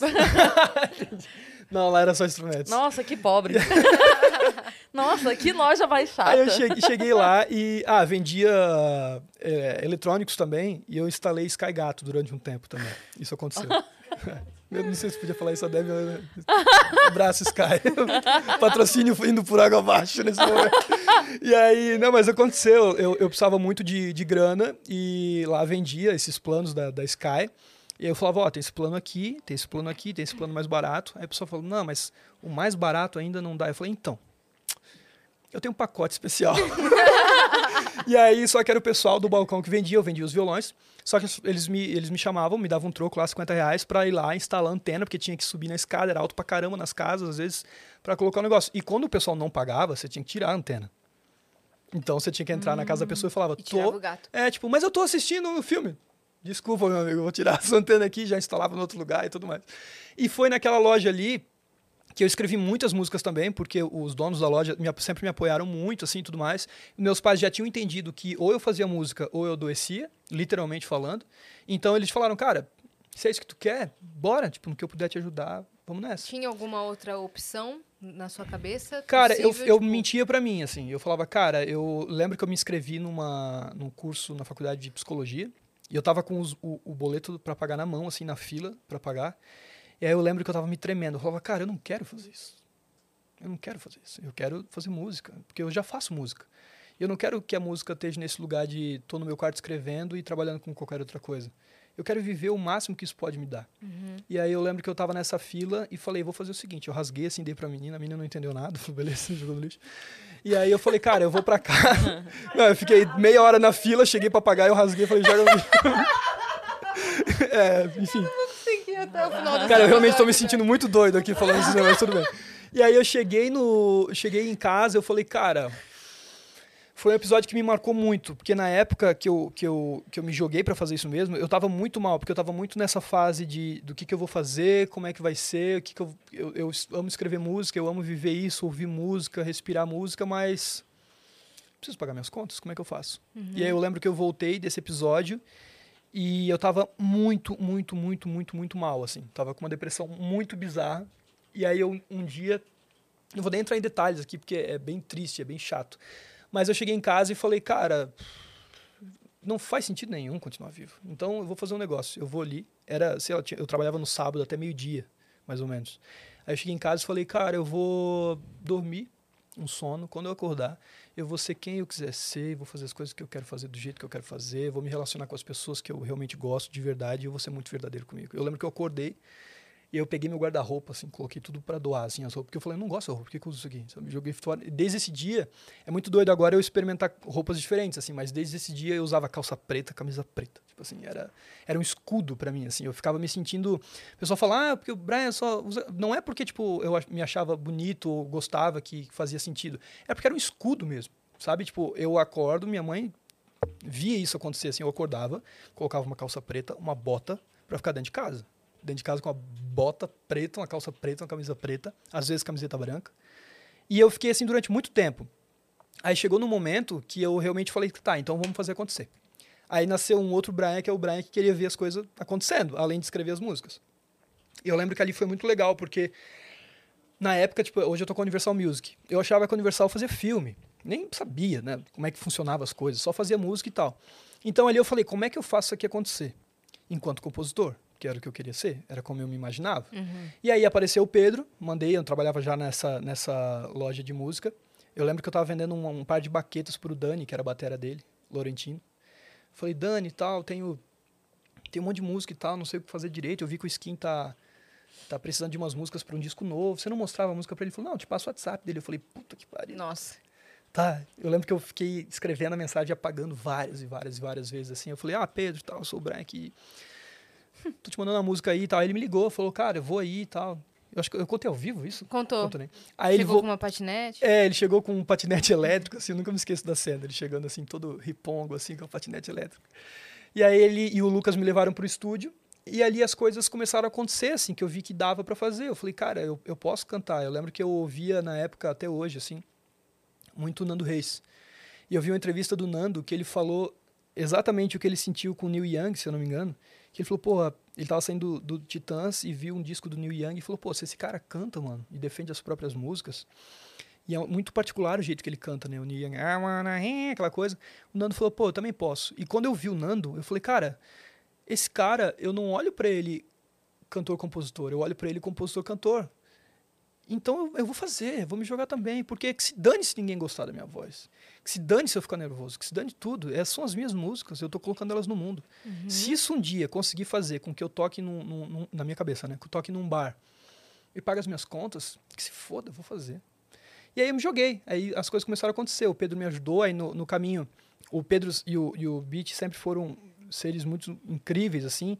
Surgiu o Davi Carturani na minha vida, que é o meu melhor amigo hoje, assim. Até hoje, desde 2000 e, acho que foi 18 que a gente se encontrou.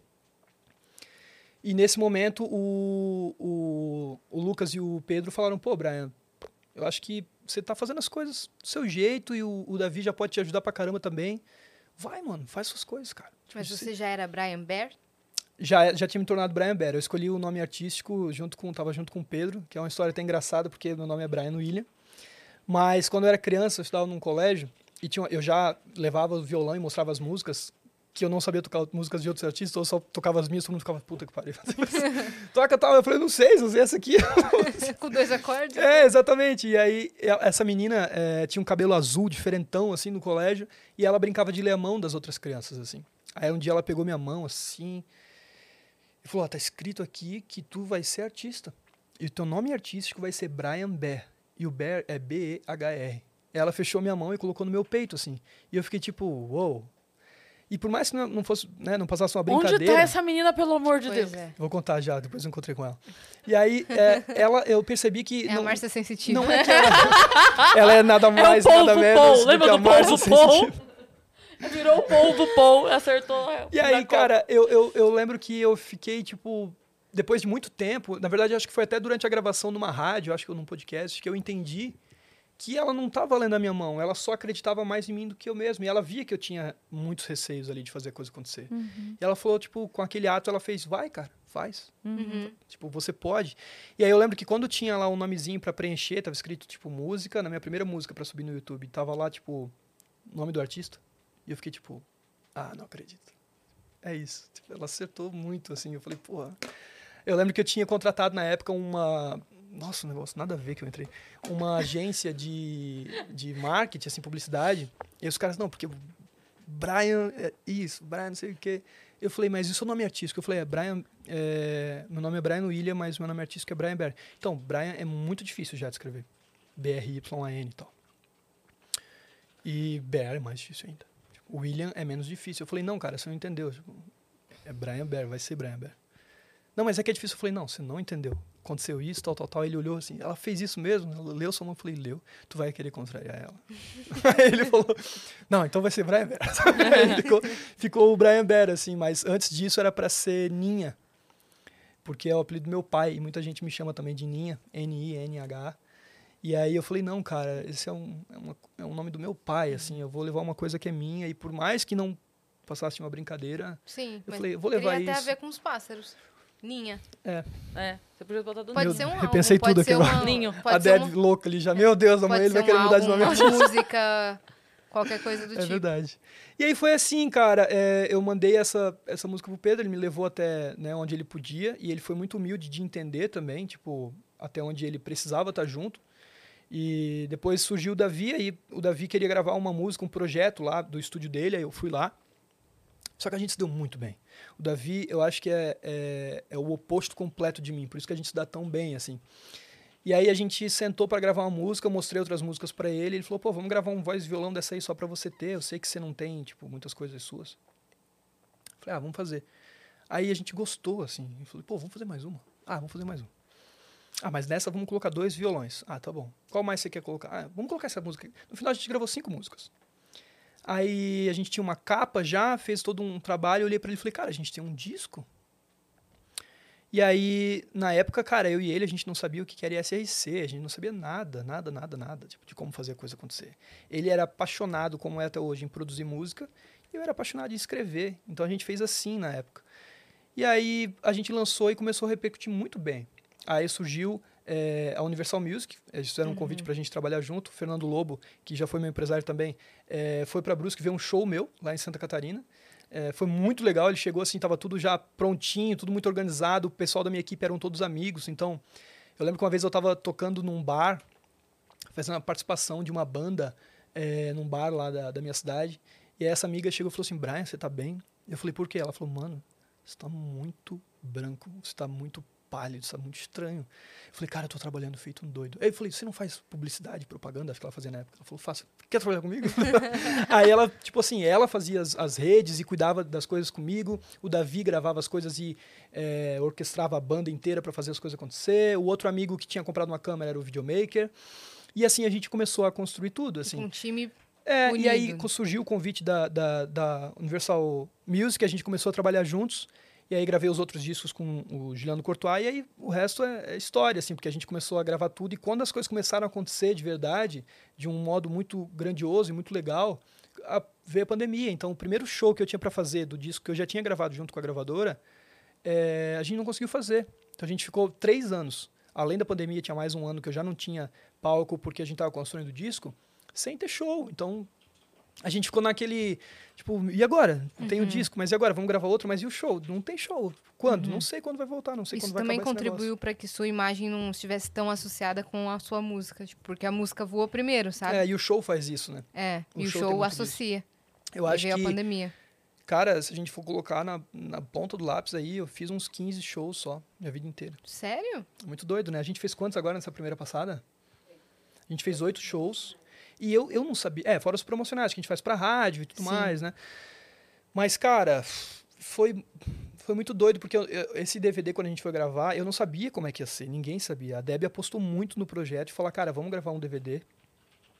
É, todo mundo vai achar que não, mas vamos fazer. E ela não sabia como é que eu ia ser em cima do palco. Eu não sabia. Se eu tivesse no lugar da Debbie, eu, Brian, e eu fosse nos ensaios e visse como é que tava nos ensaios, eu ia falar, galera, não vamos fazer não. Uhum. Não vai dar, porque esse DVD não, não vai ficar legal. Só que a gente sabia que no show tudo ia acontecer. E o DVD ficou lindo, sabe? Na hora, tipo. no- acho que no ensaio existe uma preocupação muito grande, cara, da voz que tá passando aqui, que tá vindo por esse fio, que tá indo pro PA, de como as pessoas estão sentindo. Mas o palco, ele é só música. E tudo tá acontecendo. Todos esses recursos, eles são para te ajudar as pessoas entenderem a essência do que tu tá cantando. Sim. Mas o que importa de verdade, eu sempre falo muito isso assim para mim mesmo, para os meus amigos. Eu falo, cara, tá tudo na música. Tá tudo no que tu tá sendo cantado.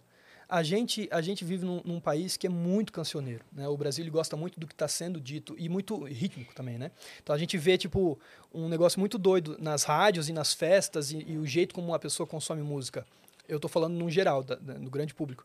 Muita gente é muito ligada ao ritmo e não está muito lá interessado no que está sendo cantado, e tem muita gente que está muito interessado no que está sendo cantado ali, na coisa que está sendo dita. Tem músicas que eu já ouvi lindas que você fala, cara, esse violão está desafinado. E tem 100 milhões de plays lá porque o que está sendo cantado é muito genuíno. Uhum. E tem outras músicas que eu ouço e falo, pelo amor de Deus, cara, alguém desliga isso. Mas você está lá, se mexendo, porque o ritmo é muito bom. E o Brasil é muito forte nisso, né? Tem muitos ritmos, tem muita coisa muito viva, é, ritmicamente falando. Então, eu me perdi completamente do que eu estava falando quando eu comecei a falar Você disso. estava falando dos, prime- dos primeiros shows que você fez? Exato. 15 Então, então eu, sempre, eu sempre falei isso, assim, tá tudo na música. Então, se existe um lugar quando você não tem estrutura, sei lá, não tem uma gravadora, não tem uma equipe, não tem nada, tem uma coisa que tem que ser muito especial, obviamente, em todo esse processo. Mas é a música, é o que está sendo cantado. Foi isso que Uhum. abriu todas as portas para mim até hoje, assim. Conta a história de A Vida é Boa com Você. Como é que foi o surgimento dessa música? O que, que você acha que ela estourou tanto, assim?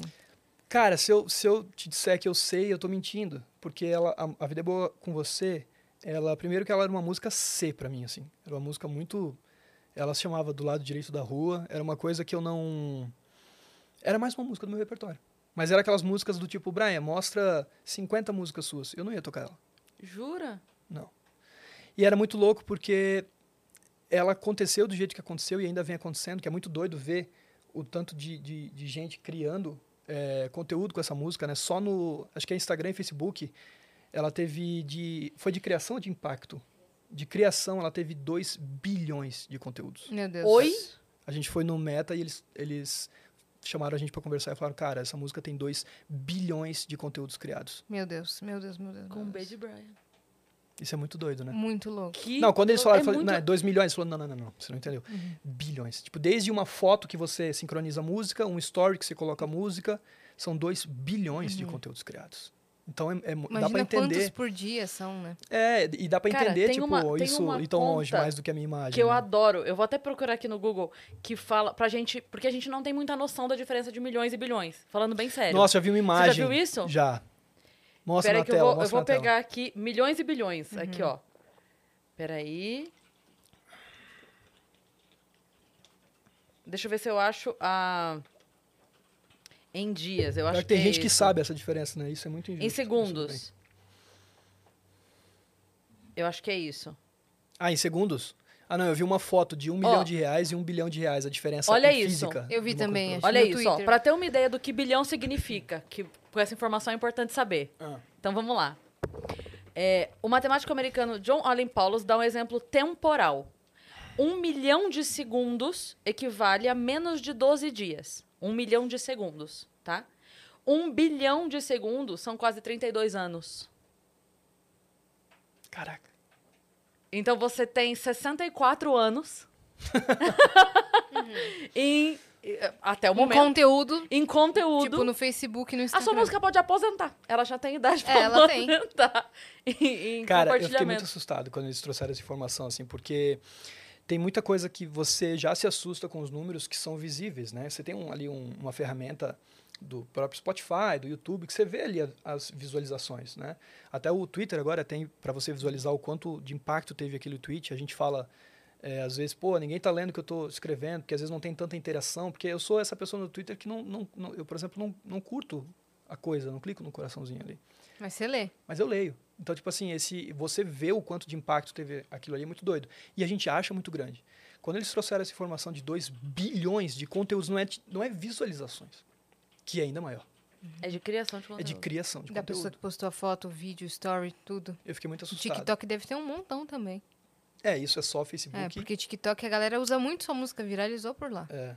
né? E eu tenho, eu, eu, eu tive no começo muita dificuldade de, de entender. Eu, eu sou um cara muito é, desligado de, de rede social, assim. Eu, eu, eu só sou muito mais ativo lá por conta da minha equipe, que sempre fala, Brian, é importante você postar.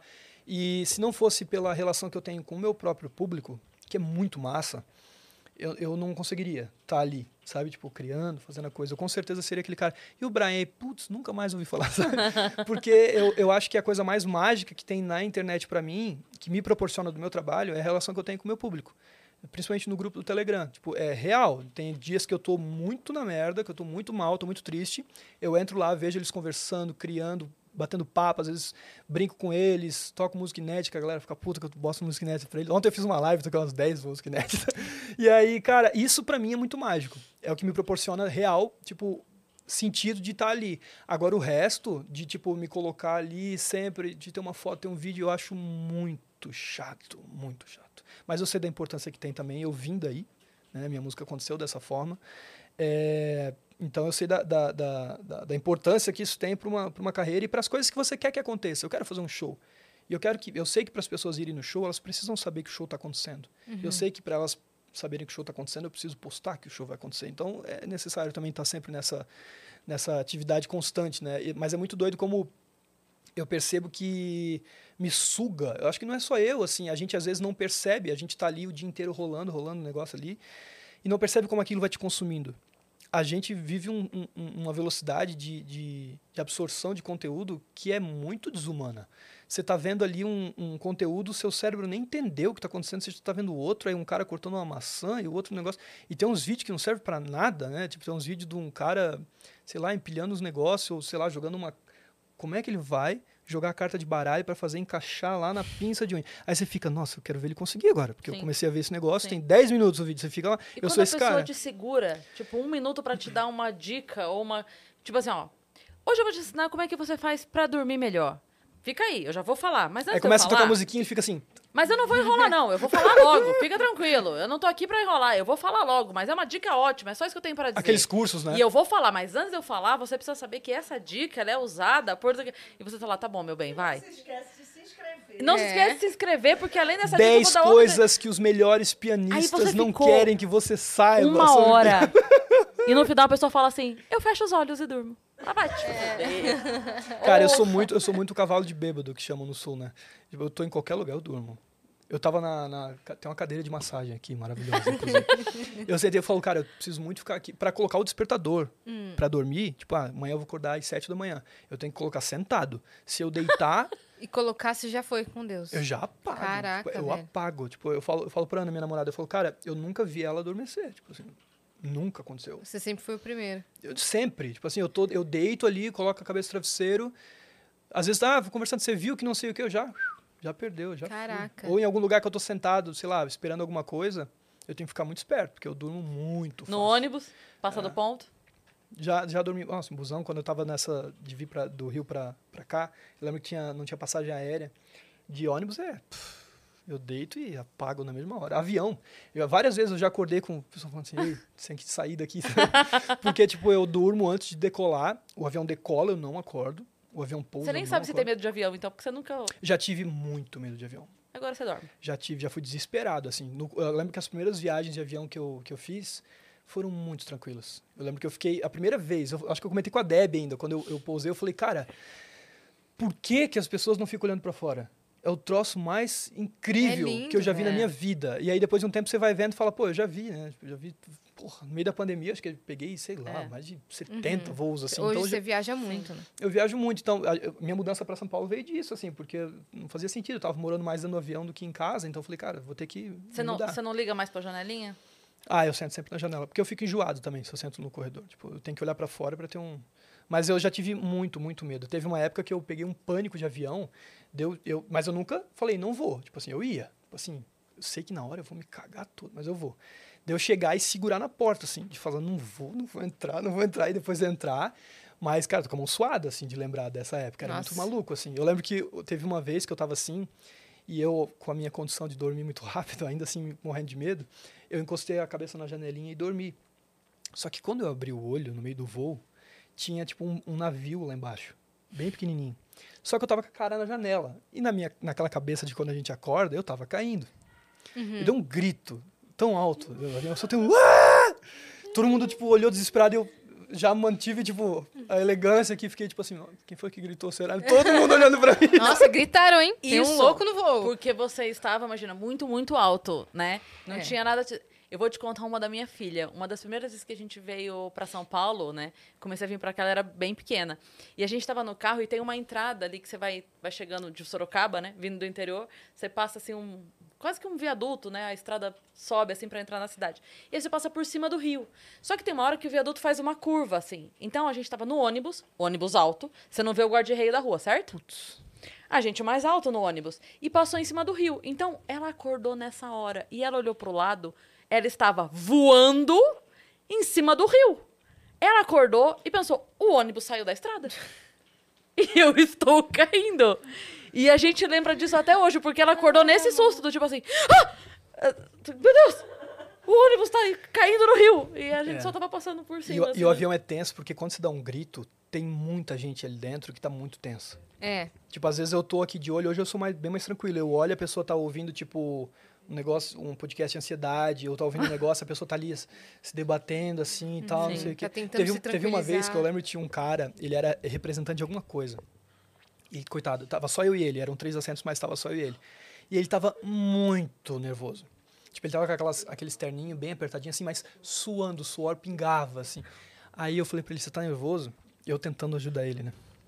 Aí Eu assim, também. Dois bêbados eu falei em pra ele casa. assim, É. cara, fica tranquilo. Não, pô, essa porra, se cair esse avião. Eu falei, cara, mas se cair tu nem vai sentir nada. Aí ele assim, pô, tu tá tentando me ajudar. avião só cai uma vez.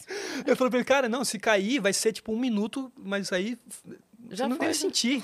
Aí ele assim, pô, você tá tentando me ajudar, você tá me deixando mais nervoso. Aí eu falei, não, tá bom, eu nem falei mais com ele, fiquei, puta que pariu, eu tentei ajudar, mas não deu certo.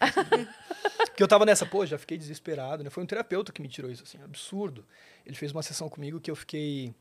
Era online ainda, assim, você fecha o olho, ele vai te guiando ali, ele faz você estar dentro de um avião, ter, fazer algumas ações lá dentro, e depois disso eu nunca mais tive medo, assim, eu só ia Que curtindo legal. muito. Foi bem Hipnoterapia. é, acho que foi um lance assim, que eu tinha que ficar de olho fechado e imaginando algumas cenas que ele me dizia, assim, ele era um terapeuta muito bom. E faz essas, essas coisas, tipo, ah, você tem um problema com isso, então você vai imaginar tal coisa, agora você vai, ah, tem um Brian, é isso, mete a porrada nele, sabe? Assim, tem essas coisas todas. Esse assim. tipo de, de tratamento. é, eu né? adoro, acho muito bom. Cara, você não tocou nada pra gente, hein? É verdade. Vamos lá. Acho que a gente devia ir de música. O que, que você quer tocar? Vamos, porque tem perguntas. Tem pergunta. Você quer tocar uma nova? Você- quer tocar A Vida é Boa com Você? Pode Você ser. quer tocar a primeira música que você gravou lá com, com o pessoal na gravadora? Acho que foi essa, inclusive. Ah, é? Deixa eu ver se tá, vai pegar aqui o negócio. Tô doido pra tomar esse hidromel aí, esperando cantar primeiro. Pode. não, não passe vontade. Pode tomar.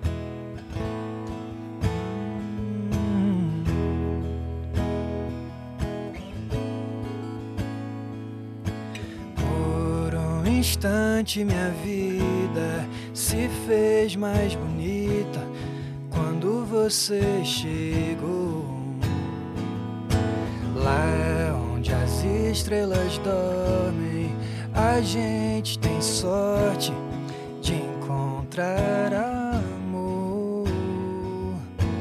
Eu só vim pra dizer que a vida é boa você. Que a vida é boa com você. Que a vida é boa com você. Que a vida é boa do lado direito da rua. A casa que tem mais flores é dela. Lá sol morre tarde, enquanto desenha sombras pela janela. Mas eu só vim pra dizer. Ela tinha outro refrão quando eu gravei ela. Quando eu escrevi ela Era originalmente, na verdade, é assim. Que a vida é boa com você. O que eu mais posso querer? Que a vida é boa com você.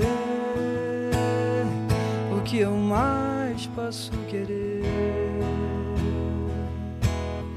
Que a vida é boa com você.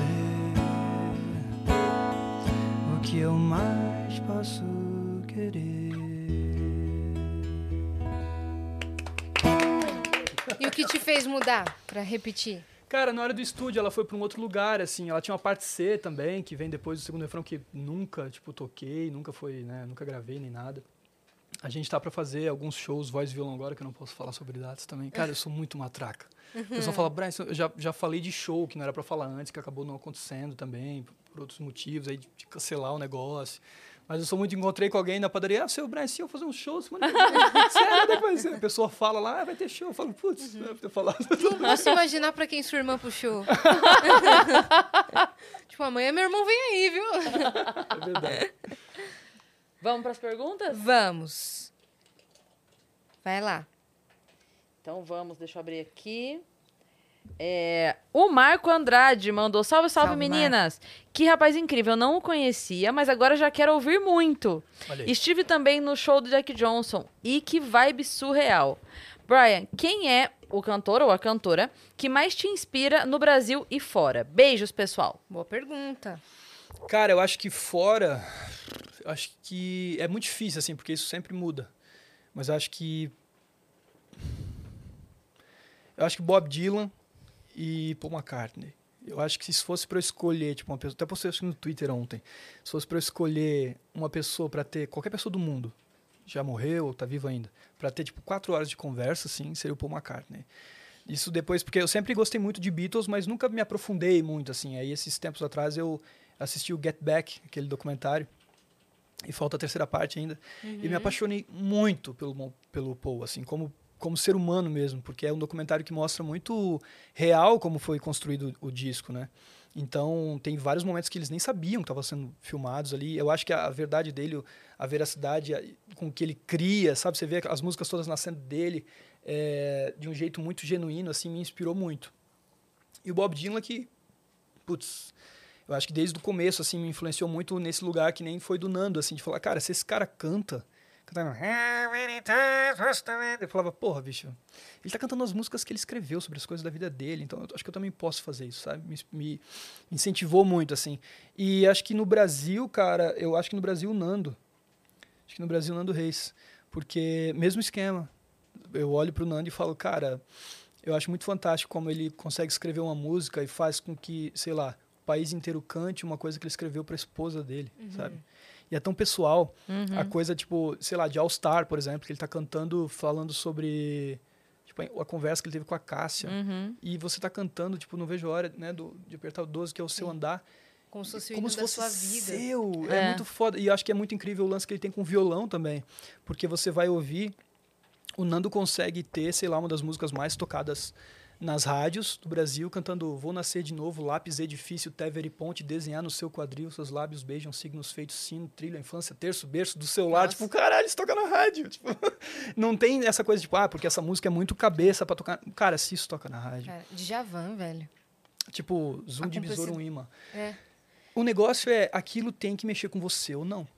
Né? Tem até uma, uma entrevista que saiu recentemente do Rick Rubin, que ele fala sobre isso. Assim, as pessoas me pagam, enquanto produtor, para dizer se eu gosto ou não.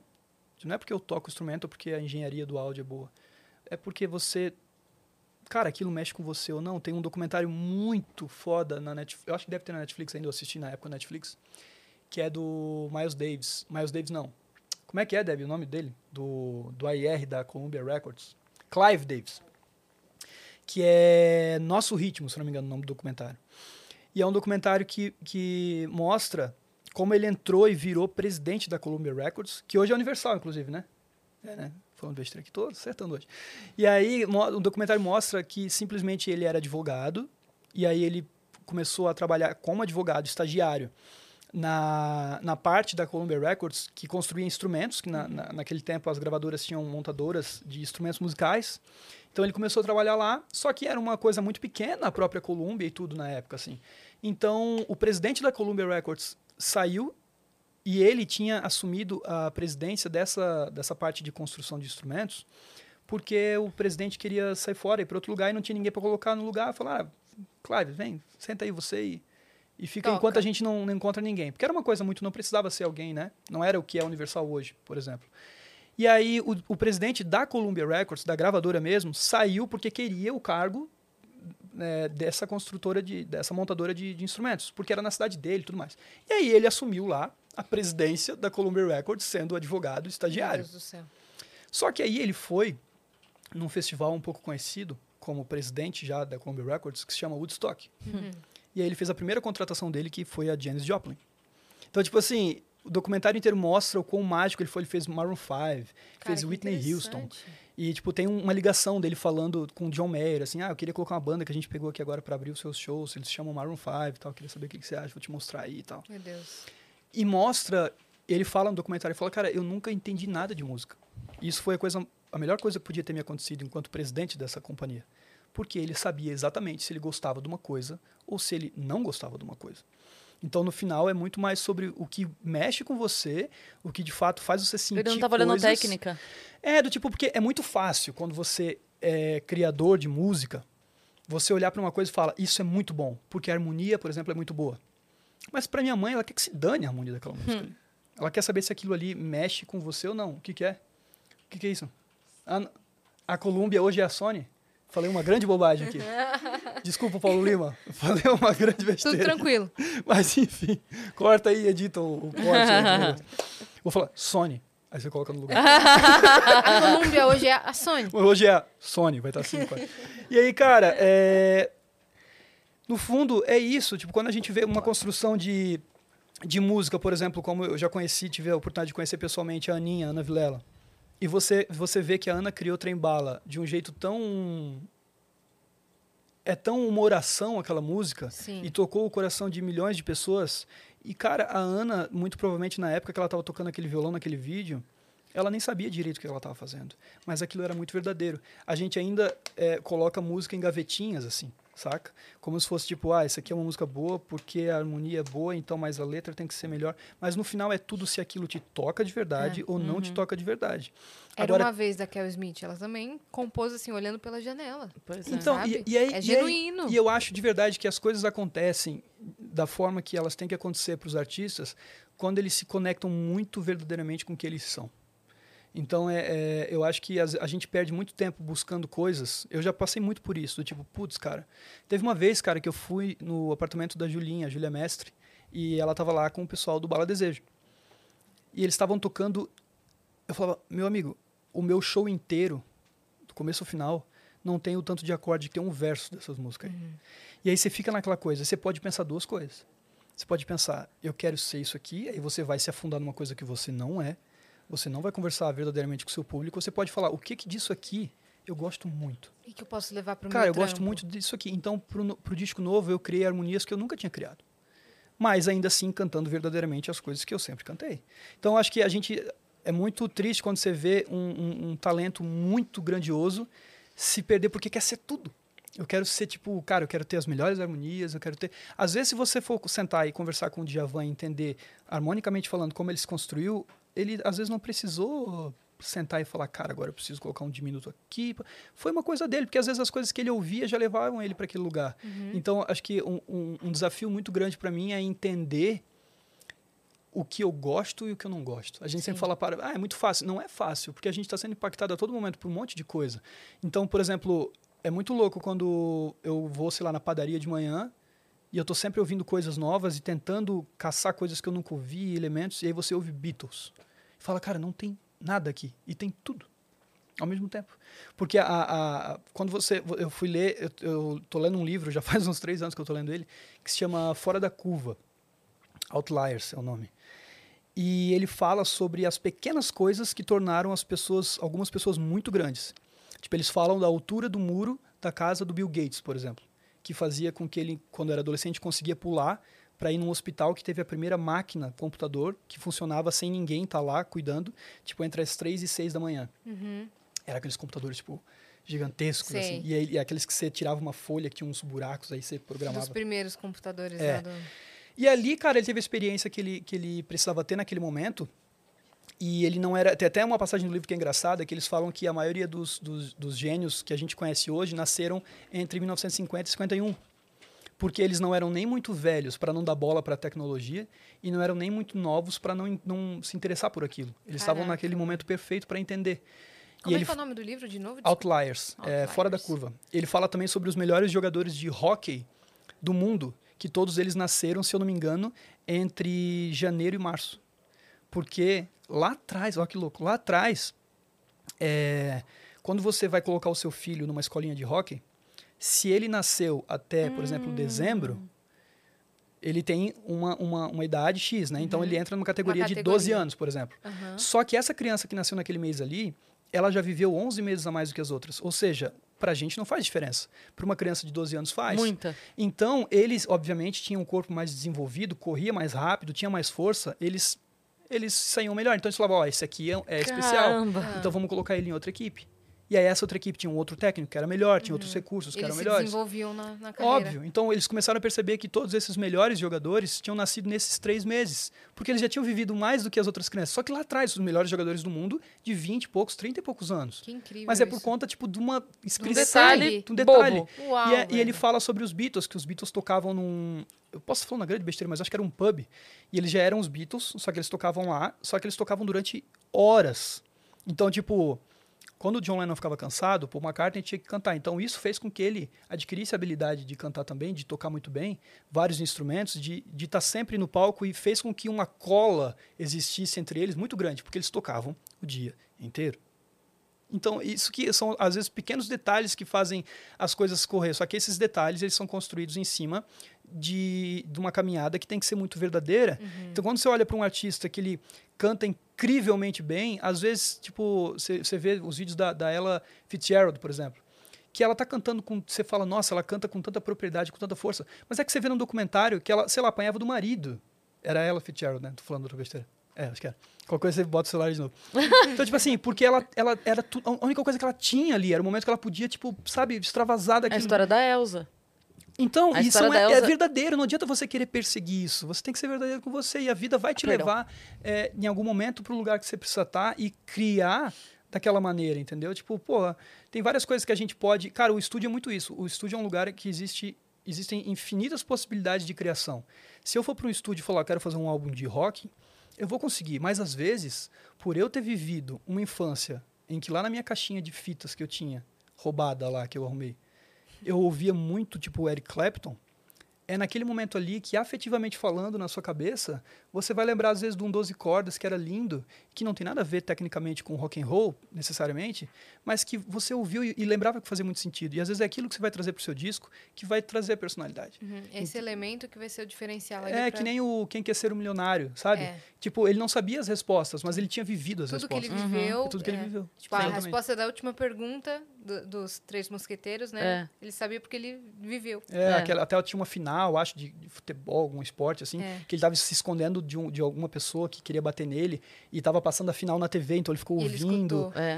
É. Eu Nossa, acho que- cara, eu acho esse filme É incrível. por isso que eu falo, quando o incrível artista ele se, ele se conecta com ele mesmo e, e todas as pessoas, se você pegar qualquer pessoa na rua e conversar com ela, ela vai ter uma história fantástica. Sim. Todo mundo tem algum passado e viveu alguma coisa e ainda vive alguma coisa, uma paixão de uma forma fantástica. Às vezes você está conversando com um cara que está trocando seu pneu e ele está super feliz e tudo mais, porque às vezes até é uma coisa que ele quis fazer da vida dele. Ou outro, você vai conhecer, sei lá, um diretor de alguma coisa que é muito foda, muito grande, ocupa uma cadeira super importante, mas você vê no olho dele que não é uma pessoa feliz. Porque, na verdade, ele queria, sei lá, ser jogador de golfe, entendeu? E ele não perseguiu aquilo. Então, acho que para construir um negócio, como a gente tá falando do Jack Johnson, você tem que ser primeiro muito forte para entender que em alguns momentos muitas pessoas vão chegar até você e dizer como você deveria fazer suas coisas e não tem nada de errado, elas só querem que você se dê bem e que dê tudo certo, mas você tem que saber que as pessoas não sabem da sua história, das coisas que você viveu. Sim. Então você tem que ter muita muito certo e as rédeas da sua vida na mão para saber falar, cara, eu acredito nisso aqui, por mais que tudo indique para eu fazer o contrário, eu preciso fazer isso Sim. daqui, porque é o que vai me levar onde eu preciso estar, não onde eu quero estar, sabe? Acho que esse é o maior desafio meu, assim, é, é saber de fato é, o que a gente é e, obviamente, precisar de um silêncio para entender isso, assim. Eu acho que é por isso que eu gosto de ficar muito sozinho, que senão você fica sempre sendo bombardeado por um monte de coisa e você esquece. Às vezes, quando você tá dentro, sozinho, também, né? você também esquece que você é, assim. Tem uns dias que eu tô sozinho que é, que é bem punk, assim, que eu falo, meu Deus, sei nem meu nome direito. Eu tô sem falar, uns dois dias sem falar, porque não tem ninguém para falar. Então Uhum. você fica, tipo... Mas eu acho que é muito importante, assim, essa, essa construção de, de, de carreira ser muito baseada em cima de, do que você vive, do que você gosta, do Sim. que você curte. E, e a gente vê isso nos grandes artistas também, né? Você Sim. vai ouvir Bruno Mars, o jeito com que ele envelopa as músicas dele agora com Silk Sonic. Maravilhoso. Cara, tipo, como é que esse cara não viveu isso? Como é que esse cara não passou, sei lá, a infância vivendo isso? Se é tão. Você olha pra ele em cima do palco e fala, cara, parece que esse cara saiu de um túnel do tempo Sim. e, tipo, Sendo foi colocado aqui, Quando sabe? ele era pequeno, botaram, botavam ele pra fazer cover de Elvis Presley e Michael Jackson. Então o cara sabia, tipo, como cantar e como se movimentar no palco, que hoje faz total diferença no show dele. Exatamente. Né? E é porque Um- ele viveu isso, né? Exato. Um dos maiores ar- artistas circenses, que é, o nome dele é Marcos, Marcos Cazu, ele já veio aqui no Vênus, né? É verdade. E ele participou do Circo de Soleil e, e tudo mais. Ele era frentista num posto.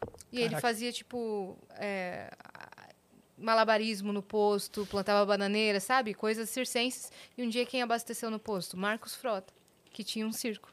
Não é isso É a isso. história? Caraca. E ele e tava. ele tava fazendo isso. Como era uma coisa que ele já fazia, as acrobacias ali, é, tipo, quando botava pra encher o tanque, ele ficava meio que, que distraindo a pessoa, É. porque ele A sabia arte que ia demorar. disso, né? Não tem como tu escapar. Eu sempre Sim. falo, tipo, cara, é, eu tive uma- a, a- a minha namorada, ela escreve, ela é escritora. E eu tive um papo desse com ela. Eu falei, cara, bem quando ela estava começando a escrever as coisas e tudo mais, eu falei, eu peguei ela assim e falei, você é artista.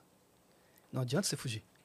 Em algum momento isso vai te perseguir. Uhum. Se você trabalhar com qualquer outra coisa do mundo, em algum momento, se você virar um frentista, você vai, tipo, ter que dançar. Sim. Você vai ter que cantar. Porque é uma coisa que é- é- é- tem, tem até uma, um, um, um livro muito bom que é do Dom Miguel Ruiz, que se chama Os Quatro Compromissos, e tem até uma, uma sequência dele, assim, que até, se eu não me engano, o quinto compromisso quem escreveu foi o filho dele, que é o Dom Miguel Ruiz Júnior, que eles falam sobre uma filosofia tolteca em que arti todo mundo é artista, porque arti viver é de fato uma arte e todo mundo é, é artista, só que alguns são mais praticantes e outros são menos. Mas se você conversar com qualquer pessoa, em algum lugar ali tem alguma coisa. Sim. Por isso que eu acho que a gente, em algum momento da história, começou a, a engavetar, né, colocar em, em caixinhas, assim, a coisa do que é ser artista. Eu falo, porra, você não precisa olhar pro Jack Johnson, você não precisa ver ele com uma calça super foda e uma camiseta e um óculos extravagante para dizer que ele é um artista. A gente está numa era em que a gente constrói muito artistas dessa forma, do tipo, não, Vamos te colocar uma roupa de artista. O que é uma roupa de artista? É uma Uhum. roupa colorida e que não faz sentido? Aí você vai dizer que ele é um, um artista? Não é assim, entendeu? Então tem, tem, tem coisas que a gente às vezes precisa só pescar mais lá no fundinho, assim, para entender, assim. Às vezes tem, sei lá, o seu... Você vai descobrir depois de anos que o seu avô escrevia poesia. Então, tipo, é que você fala, pô, você tem algum artista na família? É difícil responder essa pergunta, assim. Porque no fundo, cara, todo mundo, Sim. todo mundo é artista, só que alguns são praticantes e outros não, sabe? Ó, a gente tem próxima? mais pergunta aqui. É um cafezinho pra mim? Olha só, a, Can...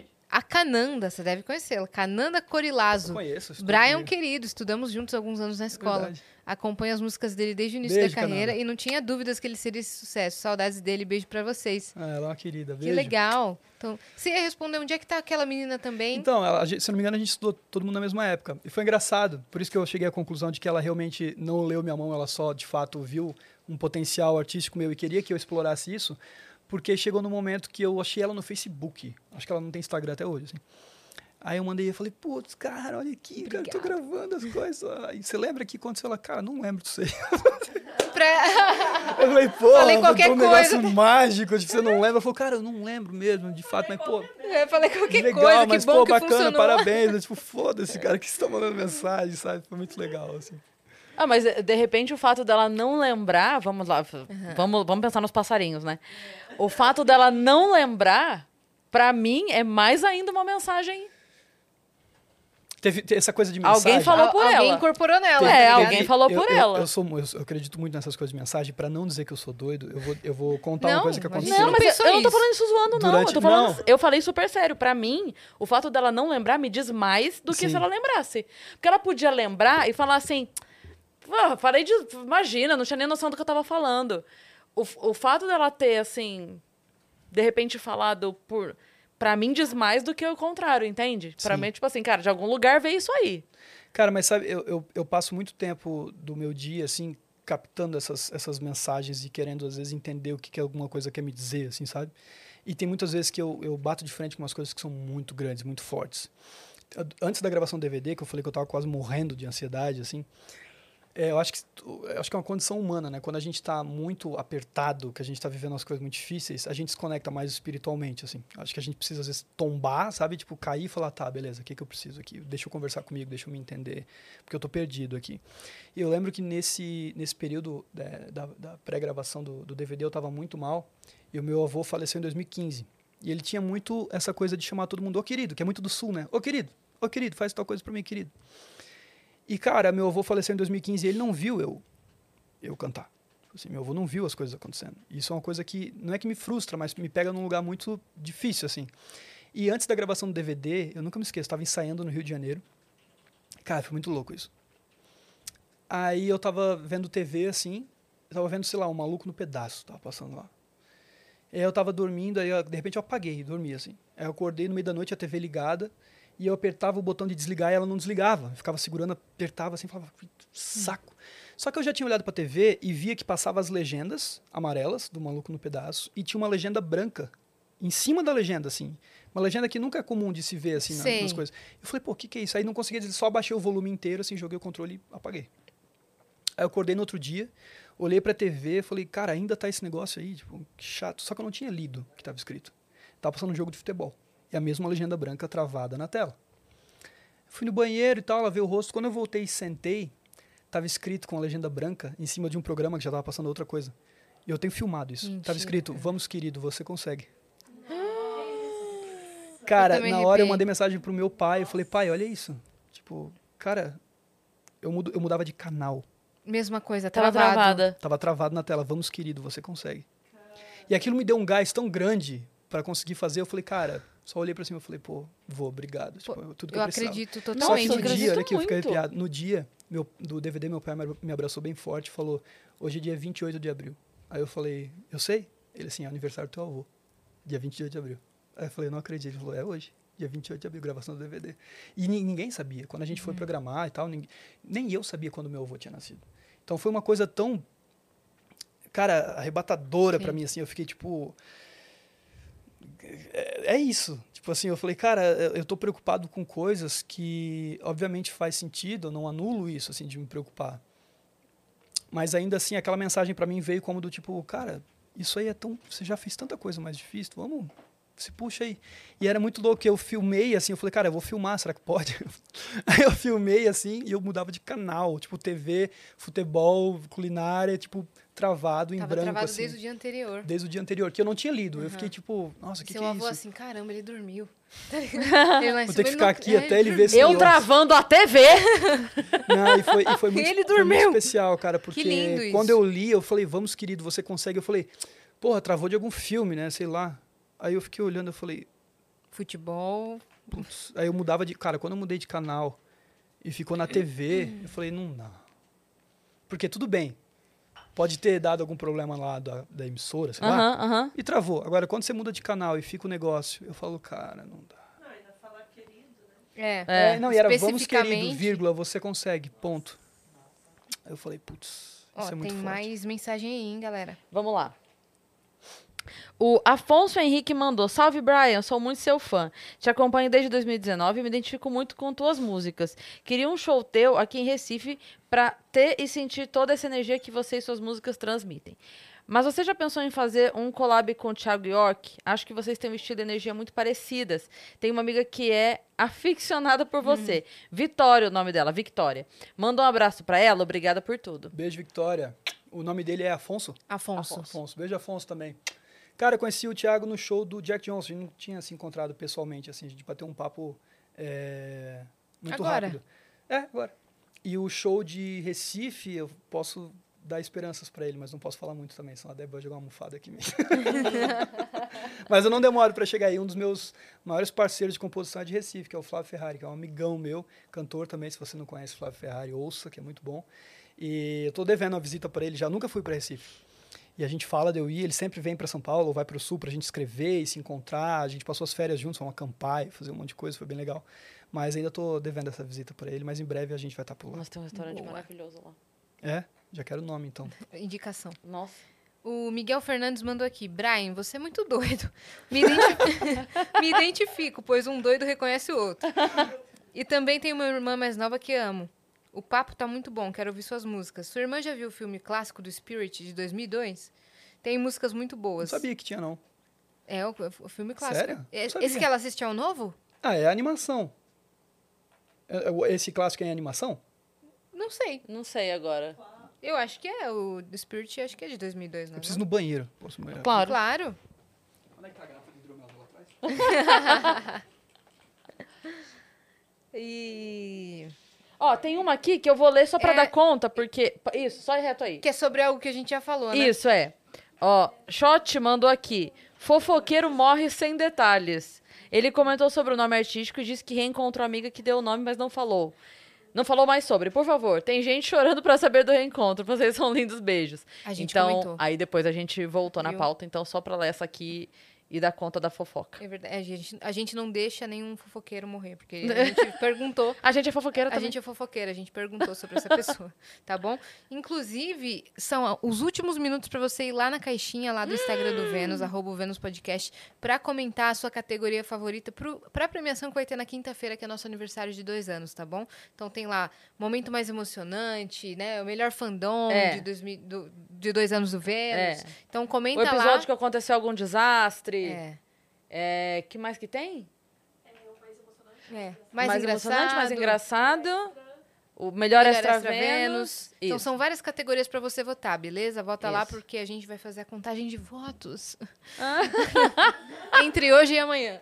Né? Boa. É isso. Quinta-feira é um episódio especialíssimo. Quinta-feira- Amanhã não tem, mas quinta-feira promete.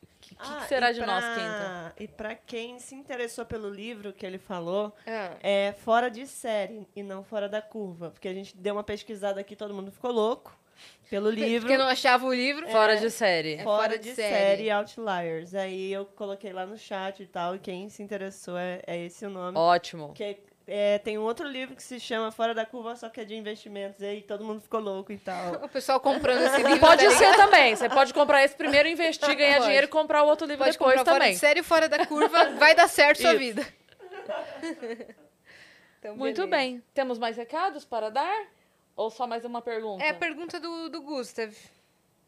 É a pergunta Então, do vamos Gustav. esperar ele voltar. Só falta do Gustav? Cara, Eu acho que sim. Tem que Deixa eu ver. apagar.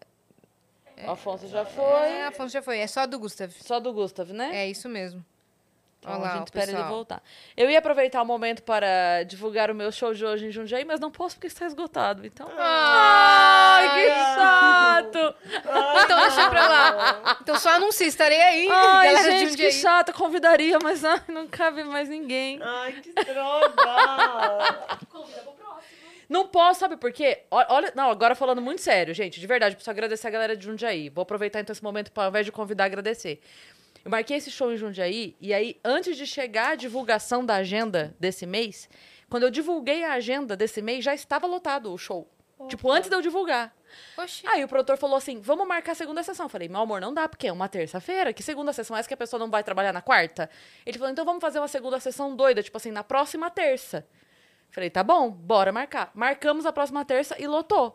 Então tem essa terça e a próxima terça em Jundiaí. Semanal em Jundiaí com Semanal em Jundiaí a partir de agora toda. Mentira. não, mas agradecer de verdade a galera, Boa. porque caramba, que movimentação que fizeram. Que assim. legal, cara. Top demais. Legal. É isso aí.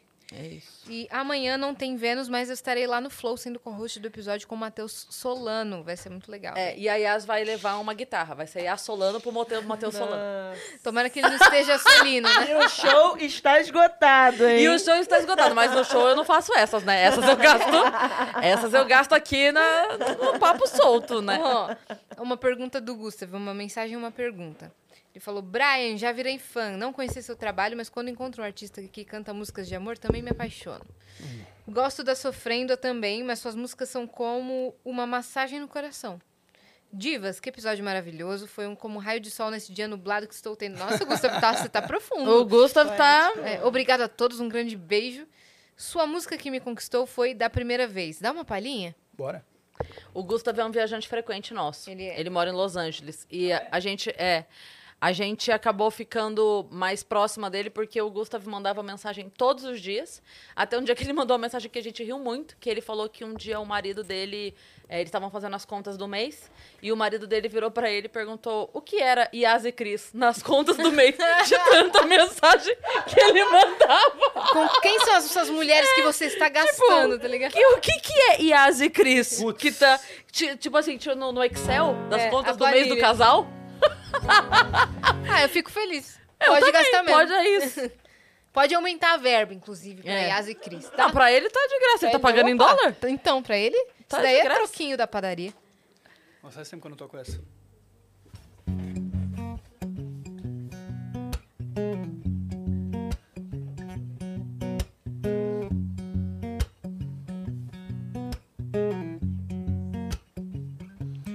Da primeira vez que você chorou bem na minha frente, senti meu peito vibrar tão estranho. Dali pra frente pensei mais na gente como um só. Da primeira vez que deitei meu corpo junto ao corpo teu, entrelaçando meu cheiro ao teu. Dali pra frente pensei mais na gente como só.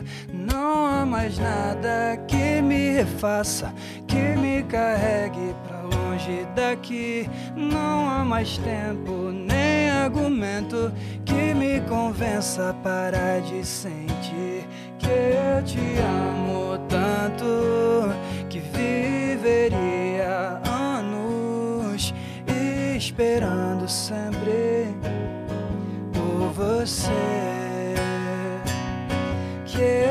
Te amo tanto que viveria anos esperando sempre por você. Da primeira vez que acordei na tua casa foi estranho. Parecia ser de casa tanto tempo. Dali pra frente pensei mais na gente como só. Da primeira vez que fotografei sem querer teu sorriso. Lembro de como mexia comigo, o jeito que você me olhava. É, não há mais nada que que me faça, que me carregue pra longe daqui. Não há mais tempo, nem argumento que me convença para de sentir que eu te amo tanto que viveria anos esperando sempre por você. Que eu te amo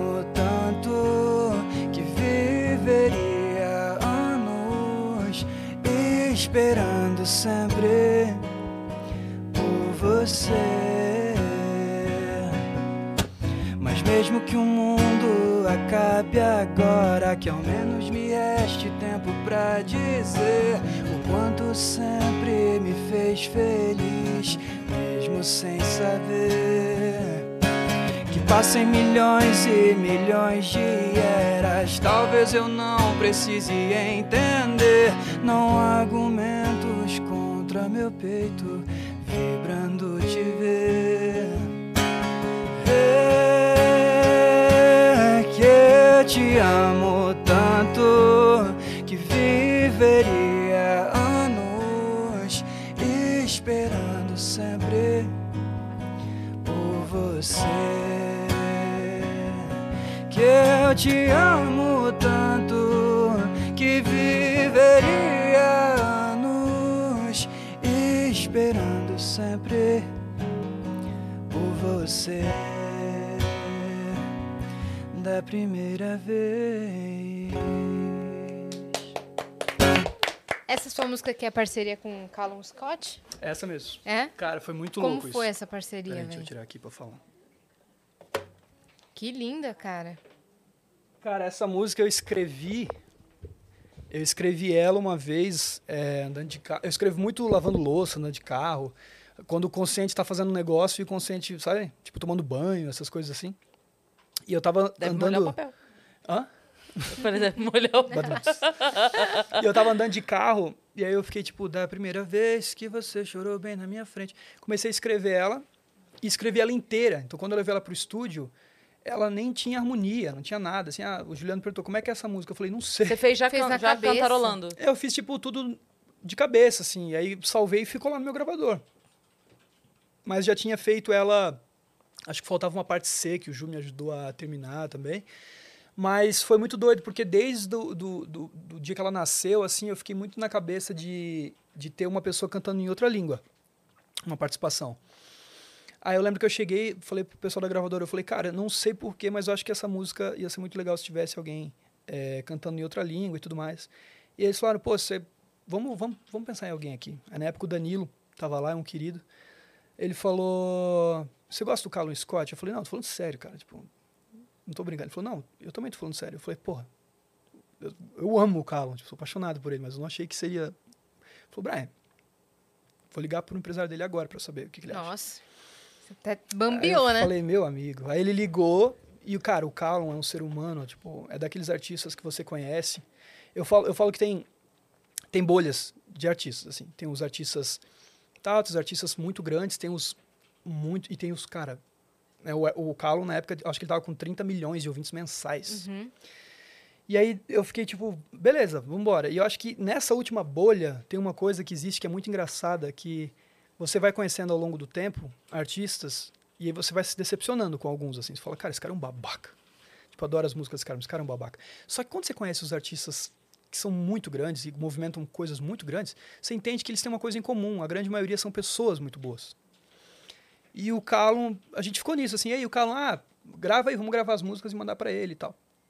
Aí um dia a gravadora falou, Brian, ó, a gente mandou as músicas, mas, cara, entra numa reunião aí agora. Eu lembro que eu tava no banho, saí de cueca, assim, eu falei, meu, o que aconteceu? Não, porque você deu alguma coisa errada lá com as músicas que você mandou, você tem que ouvir aí o que aconteceu e tal. Aí eu entrei, tinha umas 25 pessoas na reunião, eu falei, pô, vão me dar um esporro na frente de 25 Federal aqui. Mandei alguma coisa errada. E aí eles falaram, não, ouve aí, ó, tá tudo errado aí. Eles deram um play. Aí eu tenho um vídeo, assim, eu ouvindo, assim, tipo... Aí eu falei, meu, quem é que botou essa segunda voz, cara? Não era pra colocar a segunda voz aqui. Aí eu falei, eu, caralho, eu calo, tá ligado? Aí eu falei, puta que pariu. Tipo, e ele gravou a música, ele amou a música, a gente mandou duas faixas pra ele, ele se apaixonou por da primeira vez. Escreveu junto com o- um amigo compositor dele uma parte pra ele cantar. A gente deixou, obviamente, muito aberto para ele, né? Escrever. Eu falei para ele, cara, se você quiser cantar de trás para frente, você canta que se dane. Tipo, pô, tô muito feliz Faz que o que você tá você quiser com essa música aí. E ele é um fofo, cara. Ele é um fofo. Ele manda mensagem até hoje, tipo assim, e aí, Brian, como é que tá? E a música aí, tá tudo certo? Tipo, pô, ele não precisa. Vocês Ele- não chegaram a fazer show junto? Não, a gente nu- nunca se viu. Meu Deus, precisa Tipo, foi tudo gravado à distância. Ele falou, ah, tô indo gravar, acho que é lá, o Jimmy Fallon, não sei o que ele tava indo gravar em Nova York, acho que ele tava. Eu falei, vamos fazer um clipe? Eu falei, vamos? Pô, óbvio. Tipo, você tá indo Ele gravar entrou Jimmy no Fallon e clipe, mandou tipo, mensagem. ele é um cara, ele é um amor de pessoa, assim, ele pergunta, ele mandou uma mensagem, teve a cara de pau de mandar uma mensagem pra mim falando, pô, obrigado pela oportunidade de gravar com você. Eu falei, mano, você tá sacanagem comigo. né? oportunidade, tipo, pô. Então eu acho que Eu lembrei, desculpa, é que eu lembrei do Humberto. O, o. Esteban Esteban Tavares. veio aqui e aí ele contando como ele foi conhecer Humberto, que ele falou que ele recebeu uma mensagem no Uma ele assim, DM "Não no é". Twitter do Humberto Gessinger. Aí ele falou assim, não é, isso aqui é fake, claramente fake, que o cara sabe que eu existo, mas é claramente fake. Vai, vamos conversar com o fake, vamos dar uma, vai, vamos, vamos catar esse fake no pulo. E aí o fake começou a conversar com ele. E aí o fake isso aqui, daí ele foi, e daí era muito engraçado, porque ele, ele tava, ele levou a história até o fim, ele foi encontrar o fake. Encontra numa praça num campo de bote, tá ligado? Aí ele falou, nossa, o Mentira. Humberto Gessinger, aí chegou lá e era o encontrar. É. E o susto na hora? Tipo, É, então, Pois a é. gente ficou rindo até o fim disso dele, porque toda hora que ele ia falar dele. Aí o Humberto me escreveu falando e era o cara. Mano do céu. Aí a hora que você falou assim, a hora que o cara falou, ah, vou ligar pra ele. Aí eu ajudei você falando assim, ah, sim, vai ligar pro cara. Vai. Não, a ficha, eu acho que caiu, cara, quando a gente foi fazer uma, uma, uma bateria de entrevistas, assim. E aí eu liguei lá o Zoom, né, pra receber as, as pessoas pra fazer as perguntas. E o Callum também, ele, hey, Brian, how you doing? Eu, caralho! tipo, aí eu, eu tava no carro e eu falava, cara, eu gravei com o cara. Tava tomando. Sabe aquele meme, tipo, no ônibus, lavando... Puta que pariu, eu gravei com o cara, tipo, que Sim. loucura. Então, a- acho que eu sou uma pessoa que demora muito pra entender as coisas. Tipo assim, se uma coisa muito ruim acontece na minha vida, eu falo, ah, foda-se. Aí depois de duas semanas eu tô tipo, meu Deus. E coisas boas também. Do tipo, a gente gravou o DVD, eu, tipo, nossa, do caralho. Depois de duas semanas eu chorei, tipo, dois dias seguidos. Assim, eu falava, cara, não acredito. Então, quando rolou o lance do Callum, eu fiquei tipo, pô, que legal, o Callum vai gravar. E às vezes eu tenho que fingir mesmo, tipo, Brian, aconteceu outra coisa. Eu, nossa, tipo, só, de- só depois eu vou entender o que tá acontecendo, sabe?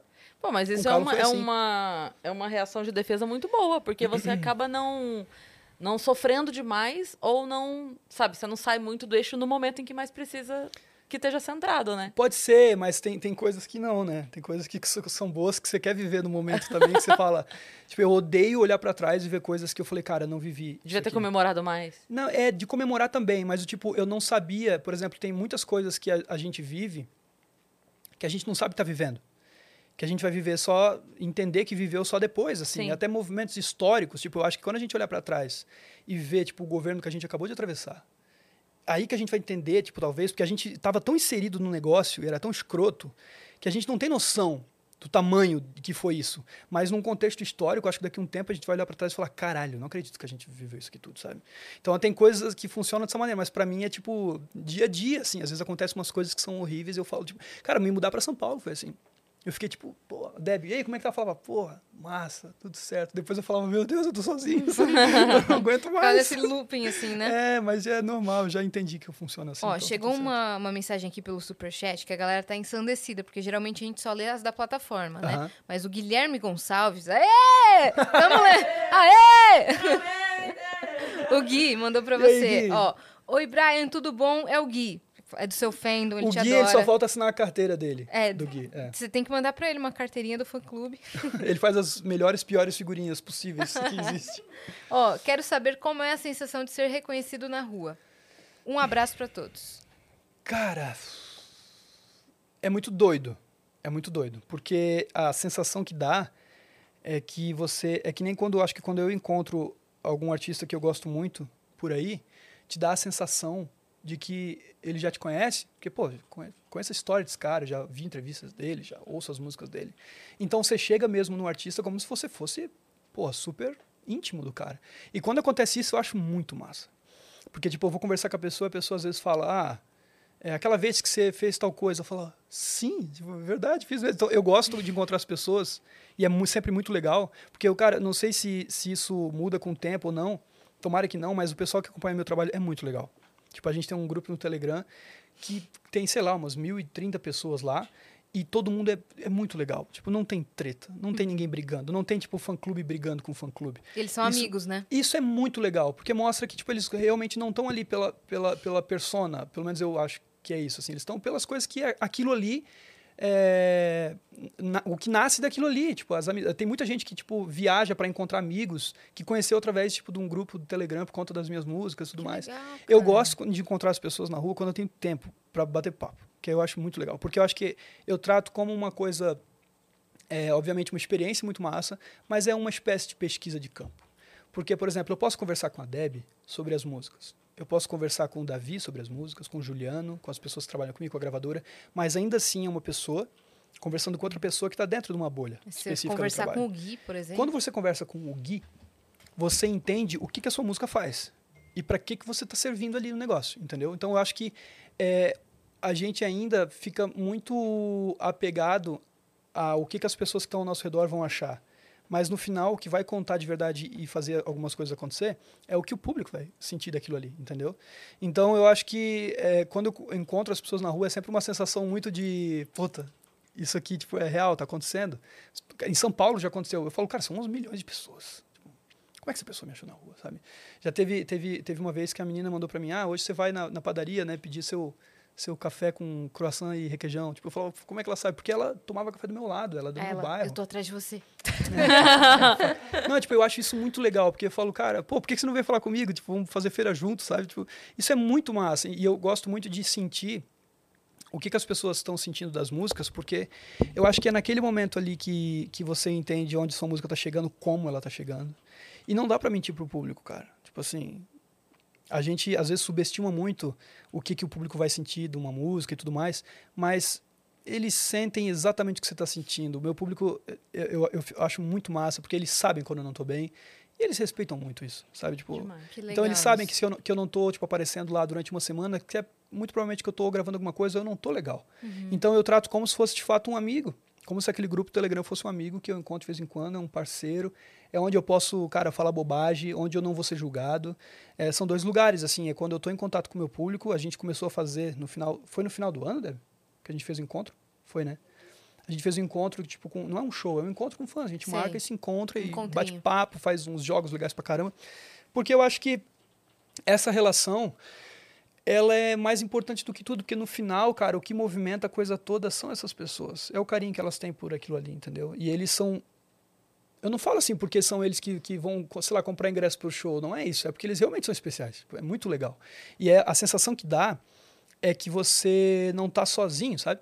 Tipo, não é, ah, eu tenho fãs, tenho pessoas para dizer que eu tô certo em tudo que eu falar. Não. Tem pessoas que estão ali, tipo, querendo saber se eu tô legal, se eu tô bem, se eu, sei lá, bebi água. São pessoas que se importam comigo. Isso é muito Sim. legal. É como se eu tivesse, tipo, o Davi, tem a Ana, tem os meus amigos, mas ao mesmo tempo eu tenho uma porrada de amigo que tá por aí que às vezes eu nem encontrei pessoalmente, assim, ainda. Então quando eu encontro na rua, é sempre uma coisa tipo, ah, sabia que tu existia, sabe?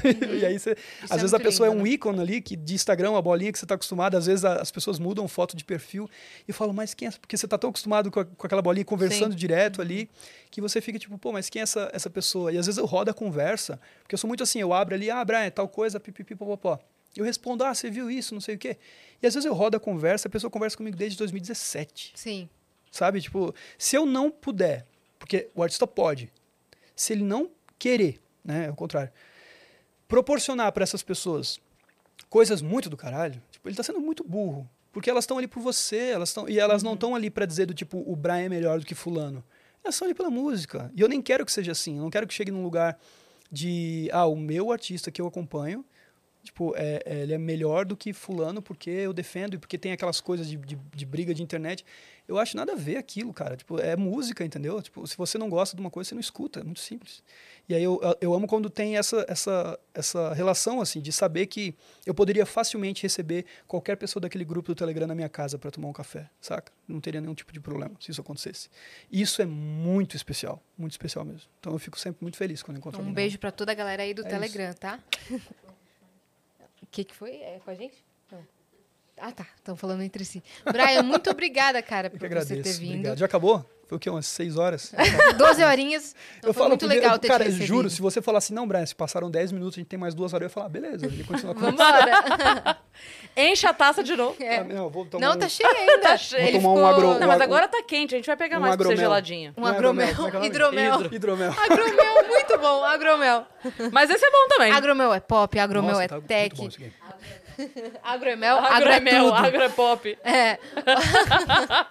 Cara, Você deixa... vai tomando, vai dando... uf, né? É, então. Deixa suas redes sociais. Eu sei que você tem um lançamento hoje, como é que é? Deixa Tem. tudo que vai lançar, deixa... Hoje a gente lança um EP que se chama Conversas de Travesseiro Deluxe Pack, que é um EP que eu já gravei uma- várias versões dessa mesma faixa, dessa mesma música, e a gente envelopou isso tudo num EP com mais três remixes inéditos.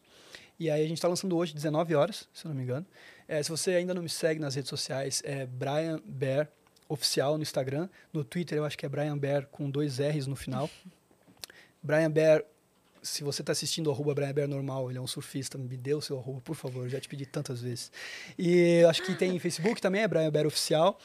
E YouTube, Brian Bear também. TikTok, Brian Bear. E é isso.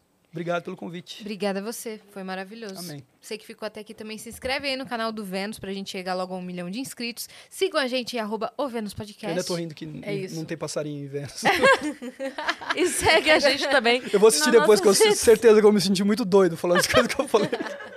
Pior que eu gostei. Foi ótimo. Segue a gente também nas bastante. nossas redes pessoais, sensuais, Cris Paiva com dois S, e As e Assine. Segue a gente no Instagram. É isso, Beijo. tá bom? Beijo até quinta.